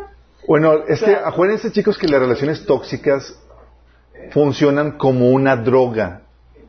¿Alguien ha caído en una drogación y ha tratado de salir por su propia cuenta? No. Una relación tóxica está en una situación donde está mal la relación, eh, se sufre en la relación, pero la necesito para mi subsistencia emocional. Sí. Y la forma en que sales de la relación tóxica, por ejemplo, si una es bloqueando todo, sí, la relación con él. Pero eso te va a dar el, ah, el síndrome de abstinencia, donde vas a tener la temblorina de que le hablo, lo vuelvo, los bloqueo y demás. Y es real eso, chicos. Sí, sí. La relación emocional genera una adicción similar a la de una droga. Y tú puedes decir, es que la chava me trata mal, me, eh, o sea, es, eh, no me llevo bien con ella, nos peleamos continuamente, o el chavo hace esto, me maltrata y demás, y, y estás ahí por la cuestión emocional. Entonces, una es bloquear y que alguien te ayude a mantenerte firme en eso, y la otra es, necesitas llenarte de Dios. Porque si no te llenas de Dios, acuérdate que la situación de la, de la relación tóxica es, estás supliendo tus necesidades emocionales en la persona y no en Dios. Y tu estabilidad depende de esa persona. ¿Y qué pasa? Como no, eh, como sigues eh, eh, recibiendo tus, tus necesidades emocionales de la persona y no de Dios, el mundo se te cae si cortas con esa persona. Y necesitas realmente afianzar o, tener una relación profunda con Dios. Es ahí donde tienes que aprender a, tener tiempos de intimidad con Dios, donde de adoración íntima, donde te llenas de su presencia, donde lo busques Él. Pero eso es bien complejo. Me ha tocado personas y tengo una, una compañera que cada año me platica de una nueva relación que tiene. Y el tipo un patán, bla, bla, bla, y cayó en una mala relación y está sufriendo, está desahogado. Yo le digo, métete con Dios. Pero cuando le digo el, el que métete con Dios, llénate con Él, pasa tiempos de adoración y demás, le pasa por encima porque para ella es inconcebible que Dios pueda llenarte y hacerte sentir pleno y satisfecho. O sea, como nunca lo, es, como nunca lo has experimentado y demás, es como que son puras habladas. O sea, ¿cómo puede ser eso? No es algo real. ¿Y cómo me relaciono con alguien que, con alguien que no, ve, que no veo? Pero es algo que, tiene, que toda persona tiene que aprender a hacer. Entonces, como está eso, busca, sale una relación para buscar otra relación igual o peor de tóxica. Sí. Entonces, como no tienes, como tu estabilidad depende de eso, eh, no puedes salir de esa relación. Tienes, tienes que darle cortón, sea valiente, vas a sufrir el síndrome de, de abstinencia, pero tienes que, sobre todo, llenarte de Dios para poder salir de eso. Yo también sugeriría que se lo cuentes a la persona que más confianza le tengas. Este, y es en serio, porque ya cuando llegan con nosotros, pues ya hay una situación muy emproblemada y a lo mejor no, te- no se sienten con la confianza, pero si hay amigos de confianza que saben la situación o amigas, este, diles que te ayuden, porque el momento de, de- de abstinencia y de bloquear y de este, borrar y, y no contestar el teléfono y no tener el nervio de mandar un mensaje, ay, es que, es que a lo mejor me necesita, es que nada, este, una amiga, una buena amiga al lado o un buen amigo al lado, creo que pudiera apoyarte muchísimo Apoyo. en, es- en esa etapa. Gente que te apoye es, es De hecho, hemos tenido casos donde lo- las- los buenos amigos, las buenas amigas han eh, traído a esas personas justamente cuando ya llegan al, al borde, ¿no? De, de- de la depresión, del suicidio. Hasta han llegado así. ¿Qué aspectos de la belleza interna tengo que ir trabajando? Todos. Ok, siguiente pregunta. ¿Qué aspectos deberías prioridad, amorcito? Ay, pues lo comentábamos al principio. Eh, pues todos tenemos el deber de, mostrar los frutos del Espíritu, ¿verdad? A ver, como los niños. Vamos a repasar. No, no es. Este, todos los, los nuevos frutos del Espíritu, eh, templanza, bondad, fe, amor. Pero creo que el llamado más fuerte lo llevamos las mujeres porque como ya les platicaba yo, que somos las que tenemos que ser sometidas. No lloren, chicas. Pues es que el hombre si, si, si los trabaja, eh, eh, eh, va a tener cuentas con Dios, ¿verdad? Pero si los trabaja o no los trabaja, el deber siempre de la mujer va a ser reaccionar conforme al corazón de Dios. Esté tu marido listo, lo, tenga los frutos o no tenga los frutos, sea cristiano o no sea cristiano, tú vas a si ya en un matrimonio, ¿verdad? Estamos hablando de, de, de lo- del noviazgo, bueno, este, Y, ya, y ya con los frutos, un poco. y con los frutos del Espíritu se reforman maridos y se atraen maridos a Cristo. Ay, sí. Sí. Eso lo vimos en el taller de matrimonio. Sí. Pero, sí, no, tienes que forjarte todos los frutos, digo, la vida- todos los aspectos del carácter de Cristo, los frutos del Espíritu, tienes que irlos trabajando. Por eso, las situaciones problemáticas en la casa, en el trabajo y demás son excelentes oportunidades para desarrollar tu vida interna. Ah. Solamente se desarrolla con la gente de Dios, eh, chicos. Sí, hay, hay aspectos que los hemos estado viendo, ¿verdad? El, el más sonado, el, el no ser como el... siempre me revuelvo con ese versículo. El, el, anillo en el hocico del cerdo. Que la mujer bella pero necia es como un anillo en la boca de un cerdo. sí, eso. sí. Anillo de oro, Anillo no cerdo. oro. Muchas gracias. Gracias. pero eh, aspectos que están eh, añadidos a- a- al fruto del espíritu, por ejemplo, es un corazón alegre.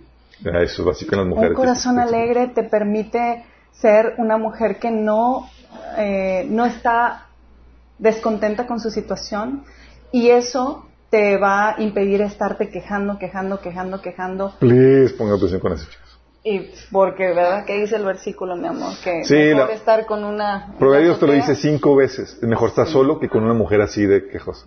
Sí. Y, y cuando tú empiezas a apreciar cada detalle que tú tienes, cuando tú eres una mujer agradecida, ¿y dónde se empieza? Pues en tu familia, ¿verdad? Con los que están a tu alrededor. Este, vas forjando ese, esa belleza interna. Eh, el, el espíritu agradecido hace que no tengamos una autocompasión de nosotros, que no seamos víctimas de, de la situación y que todo el tiempo estés viendo la perspectiva de Dios y estés contento con cualquier situación que estás viviendo y, y- Amén. y eso es crucial, eso es crucial porque hay algo seguro y es que las pruebas van a venir y es que las dificultades van a venir y, y si no, ya las estás pasando, ¿verdad? Y, y es, y es importante estar buscando la perspectiva de Dios con un corazón agradecido siempre, ¿verdad? En el momento que te arruina ya el gozo, el enemigo, con pensamientos, con una falsa eh, perspectiva de Dios, ya acabó contigo. Este, y, y en el hogar, bueno, o sea, son mil cosas. O sea, tú de soltero te quejas, en el matrimonio son muchísimos detalles ¿De qué que, sería, que te pueden ¿De qué quitar sería? el gozo. Claro, te, te pueden quitar el gozo, pero toda tu vida de soltero te va forjando para ese momento y de veras, hagan, ha- hagan eh, como, decimos con el Señor, flojito y cooperando mejor de una vez desde ahorita, este, empieza con esos aspectos. Eh, el- la, la, la, esta área del espíritu agradecido y de la gratitud, de verdad que es un tema, porque cuando tú tienes el gozo de Dios y, y sabernos en el gozo desde la salvación en la que hemos sido eh, salvados, la, la gracia de Dios que, que nos ha permitido ser sus hijos, bueno, es, es todo lo que puede llenar tu vida y lo que permite este, también tener relaciones eh, divertidas y eso en un, en un noviazgo, en un matrimonio, es algo tan, tan apreciado, de verdad. Este, eh, no evitar la amargura, evitar este, el, el, descontento te permite tener siempre una, una broma en, el, en, la punta de la lengua, pero, pero bien, ¿verdad? Y reírte de, de las cosas que pasan. Bueno, eso un, un esposo lo agradece muchísimo. Eh, en, ya en un matrimonio. Y el que se rían de las bromas de uno también, ¿no? También, mi Sí. amor. es cierto. Ok, la chica con la que estoy saliendo cree que me está haciendo un favor. ¿Esa es una mala señal? Malísima. Creo que se respondió solo. Eso tiene múltiples interpretaciones. Sí, sí. A ver,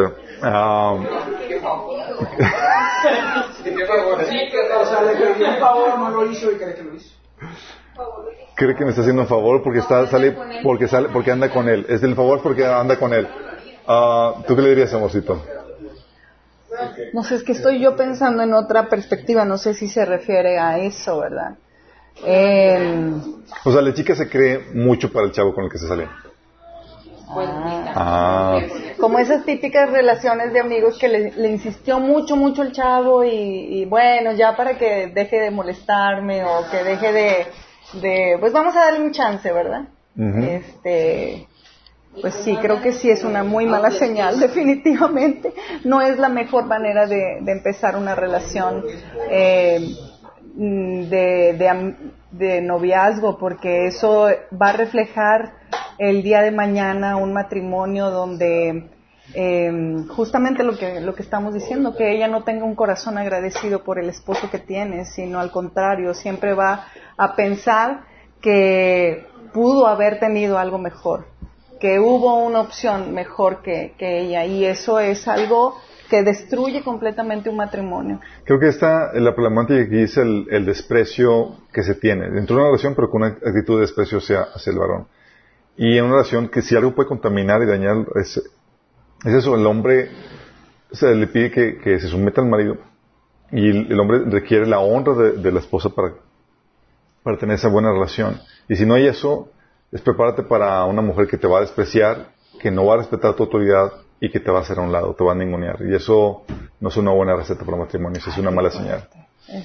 También podría analizarse cuál es el corazón de él. Porque una cosa es que él crea, que la jovencita cree eso. Les digo, ¿Ya te lo dijo? si ya te lo dijo, si, si son interpretaciones tuyas, pues obviamente hay que checar eso. Claro. Pero si ya te lo dijo de plano de que, mira, te voy a hacer un favor o cosas por el estilo de que Sí, pero, pero pudiera darse, hay muchas señales ahí que se puedan dar. De hecho, me- nos ha tocado de pastoras, eh, nos escuché un testimonio de que, platicando cómo llegó con el chico, cómo ah, comenzó la relación porque le decía, no, mira, yo para, para andar contigo yo tendría, tendría que pasar muchas cosas porque no tienes esto, el otro, y, y, y se dio la relación así como que haciéndole un favor y de ellos dando testimonio de eso. ¿Estás preparado? Porque yo tengo un ministerio internacional, a mí me han llamado a las naciones, soy profetisa, yo soy ¿Y esto. tú estás listo para eso? Porque si no, no Vaya. El chavo con el que estoy saliendo le lo he pescado coqueteando con otras. Uh.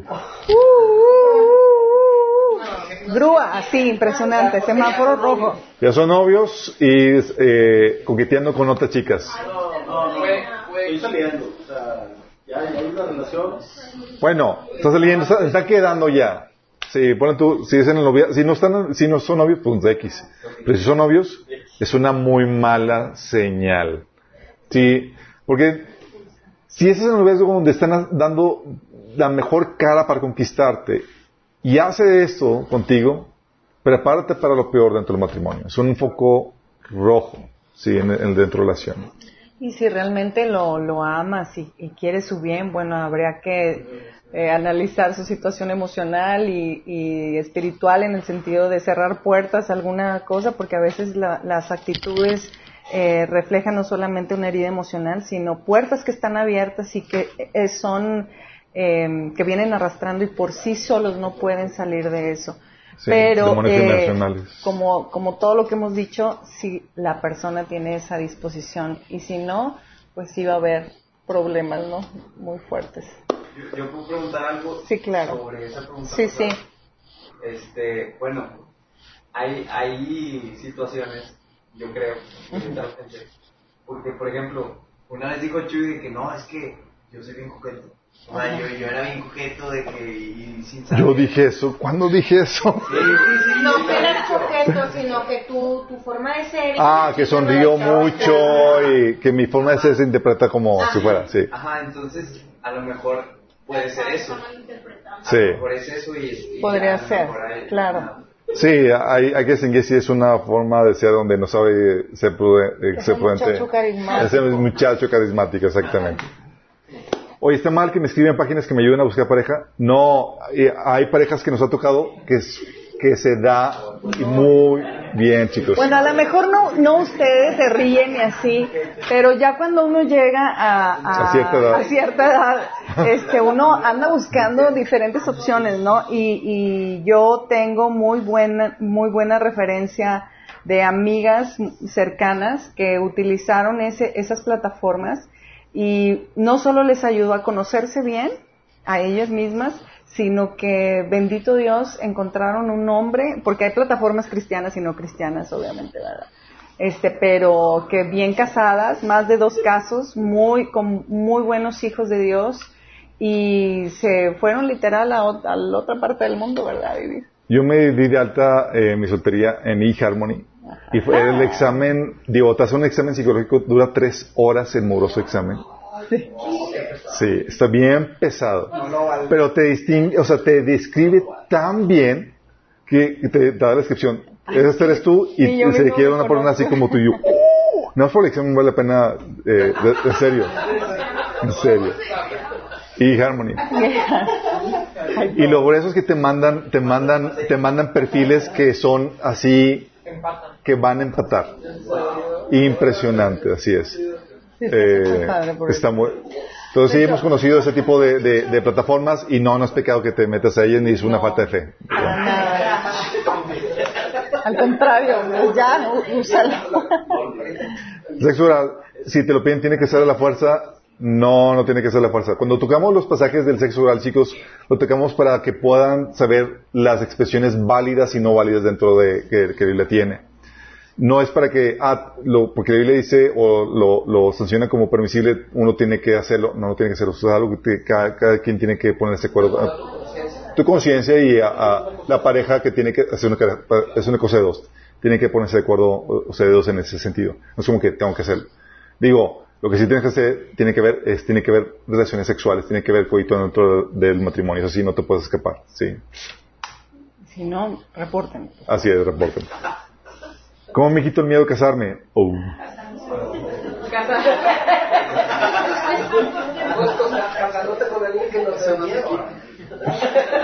Ok, es cierto que por todo lo que hemos visto en los talleres, chicos, ya algunos tienen miedo.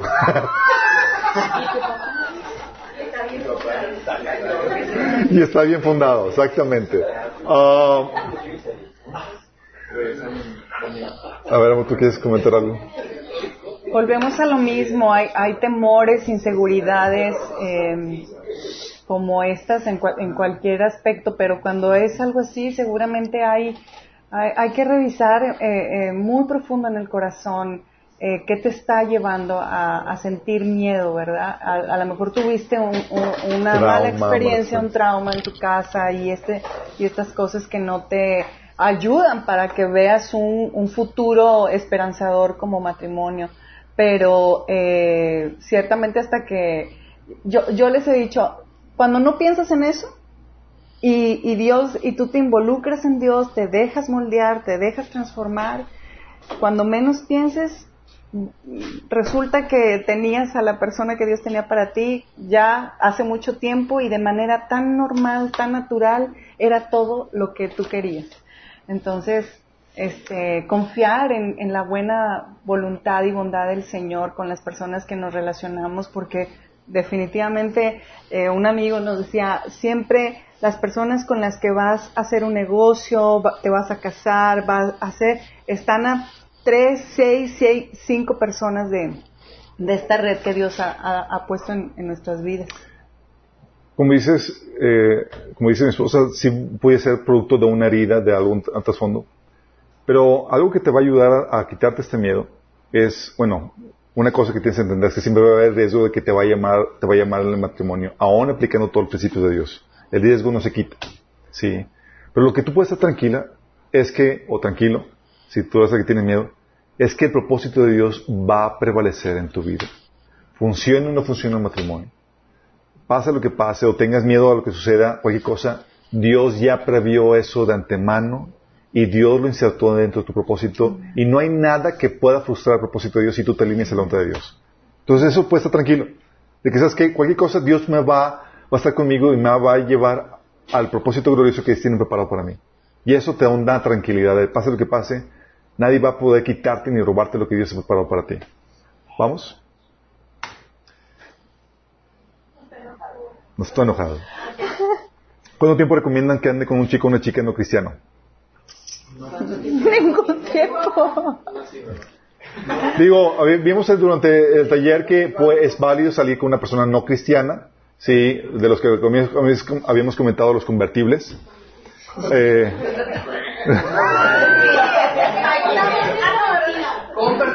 mira, aquí, aquí la cuestión es, es, tuya en ese sentido. Sí, el costo, tienes que evaluar el costo oportunidad, tienes que evaluar cuánto estás dispuesto a invertir en esa relación y demás. Ah, no, eh, aquí no aplica, no hay una, fecha particular en eso. Y Dios pudo haber dicho, sabes que es esta persona y tienes, estás invirtiendo en eso. Nada más tienes que considerar que el Señor eh, pueda marcar un cambio de dirección o que no haya sido el Señor que te haya eh, mostrado que es por esa dirección. Pero ahí tienes que ser guiado por el Señor.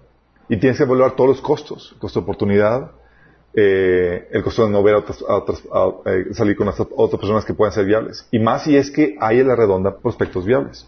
¿Sí? Están más tentados, ¿no? Están más tentados. Si es un chico no cristiano que te pide dormir contigo, sí, ten cuidado con eso.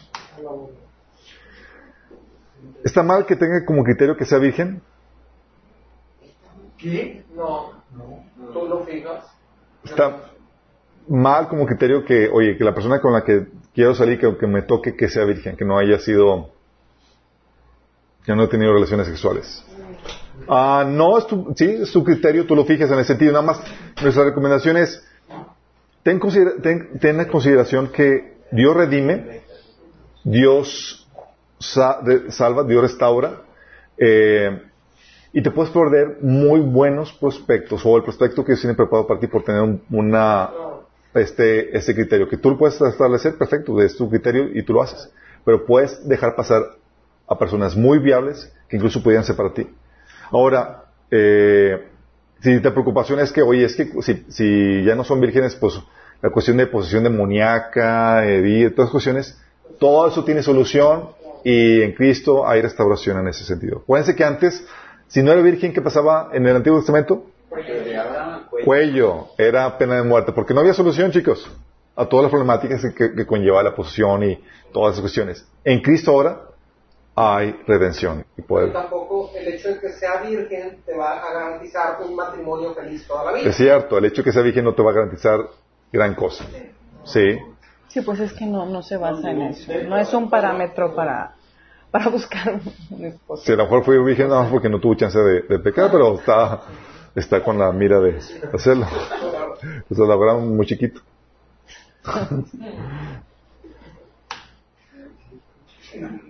Tengo miedo al sexo. Ok. Um, siguiente pregunta. Ah. Ay, claro. a ver, amor, tú, ay, ¿qué- a ver, ¿qué onda con eso? Claro, este. Pues ya parezco disco rayado, pero. Sí, pero sí hay personas que por lo general eh, son chicos o chicas que han tenido malas experiencias, han tenido situaciones de abuso eh, infantil, eh, han tenido em, traumas, ¿verdad? De, de tipo sexual, de índole sexual, con familiares, con este, eh, personas eh, cerca de ellos que creces con esa, ese, ese miedo, esa inseguridad, esa baja autoestima y sí, no, no, es un, es un terror porque los hemos, los hemos tratado en consejería y, y es un terror. De hecho, no problemáticas de matrimonio tienen que ver con eso porque no no no no no pueden y bendito sea el Señor que a través de de la, de la sanidad emocional y, y de la liberación se transforma y el Espíritu Santo trae una libertad impresionante porque el enemigo pone muchos ah, tabús y, y, etiquetas sobre situaciones en tu vida que no te permite disfrutar la plenitud eh, eh, de lo que es las relaciones sexuales.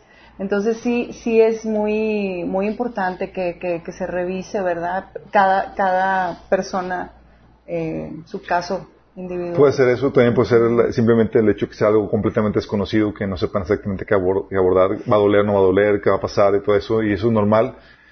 Pero, mira, si es una situación así de, no por tramos, sino por cuestión de falta de conocimiento, se te va a quitar miedo. No tengas, no tengas, hay esperanza al final del túnel, sí. la practicación, maestro. Sí, la práctica es Ya tuve relaciones con mi novia, me tengo que casar con ella.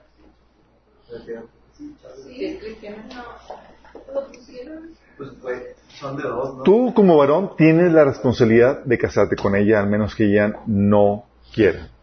Si en el Antiguo Testamento, si, si la persona que tenía relaciones con la Virgen tenía que casarse con ella, menos que el papá le negaba eh, dicho matrimonio.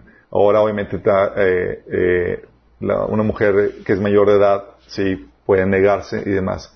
Pero tú tienes la responsabilidad de ya corresponder a proponerle matrimonio porque ya te uniste con ella. O sea, ya, esa es la, la directriz del Señor. Si ella no quiere, estás libre en ese sentido, pero por favor ya no vuelvas a... Sí, no vuelvas a cajetearla. Ya no funciona, mi amor. Ok. Todas preguntas. ¿Recomiendas salir con muchas personas durante tu soltería para saber qué es lo que quieres? Para buscar el indicado. ¿Salir con muchas o no? Órale. ¿Qué tal? ¿O es mejor? Puedes me guardar mi corazón y esperar. Mira, mi recomendación, no sé qué opinas tú, amorcito, es eh, no te propongas si son muchas o no. Proponte que con los que salgan sean los más indicados, los mejores indicados. Proponte tener, desarrollar muchas amistades y de esas escoger lo más filtrado. Entonces, no te preocupes si es mucho o no, es, ok, ya tengo una relación de amistad, digo, te puedes evitar eh, muchos noviazgos, si eso es a lo que te refieres, pero salir, sal con plan de amistad, sí, Eh, eso no, te- no hay ninguna problemática. Y el hecho de que salgas en plan de amistad no significa que estás dando tu corazón, tú ya sabes guardarlo, no te haces ilusiones. Pero la idea no es que te pienses si son muchos o no, sino es, esa es la persona indicada, le veo potencial, Claro. sí. No es para que pases el tiempo ahí con esa persona. Sí, yo, yo veo un riesgo en el sentido de que a veces se pierde, es muy desgastante cada relación. Y todo lo que tienes que hacer después, si no funciona, eh, la desintoxicación, la limpieza, la, ah, el desligue emocional de cada, de cada relación. Entonces, lo más certero, lo más guiado por el Señor, eso sería lo mejor, ¿verdad? Este, no necesi- no, la- el tener muchas relaciones no te va a dar la experiencia este, para poder eh, tener un buen matrimonio, pero sí el, el, el carácter de Cristo, el, la, la sensibilidad del Espíritu Santo y, y todo eso va, va guiándote para, para este, concretar una, una amistad, una relación. Eh, yo, por ejemplo, yo eh, de, de joven yo decía, con el primero que me que tengan hoy, con ese me voy a casar, ¿no? Y, y uno no, no va planeando, uno no va este, programándose así, de repente, este, yo también tuve, ah. Toma. No, no es cierto. nada que ver, nada que ver. Este, era broma. Pero, este, sí, o sea, no, no es que tú te vayas programando, no te programes a, tengo que tener muchas para tener tal experiencia, sino ve dejando que el Espíritu Santo te guíe, eh, la, la, la, el caminar, eh, a lo mejor en una situación no funcionó, pero no era lo que, no era de que querías, bueno, voy a probar que no sea esa tu intención, ¿verdad? Nada más jugar con las emociones de la persona, alterar nada más, este, porque, ay, porque ya le veo ahí potencial, bueno, va- vamos a ver. Y no, espera, escucha al Señor. Y, y entre más guardado tu corazón, eso va a ser maravilloso. Sí. ¿Puede, puede expulsar el pastor a cristianos que eh, a cristianos que sin casarse viven sexualmente como, como esposos? Sí, sí, lo puede expulsar. Sí, es parte de la disciplina eclesiástica. Hemos comentado que el pastor no puede dictarte cómo vivir fuera de la, de la, de la, eh, eh, tu vida en las diferentes áreas de, de- tu vida. Pero la Biblia sí te marca eso, y la Biblia marca cómo debes vivir la, eh, la pureza sexual.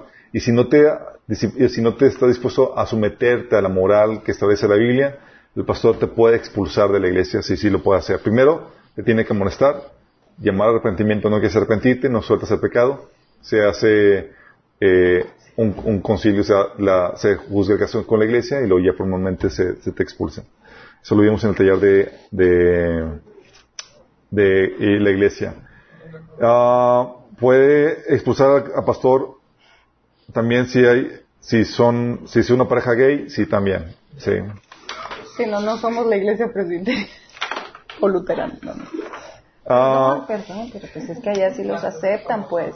Sí. ¿Qué aconsejar a una monja o un sacerdote católico que desean formar una familia? ¿Qué aconsejar a una monja o un sacerdote católico que desea formar una familia?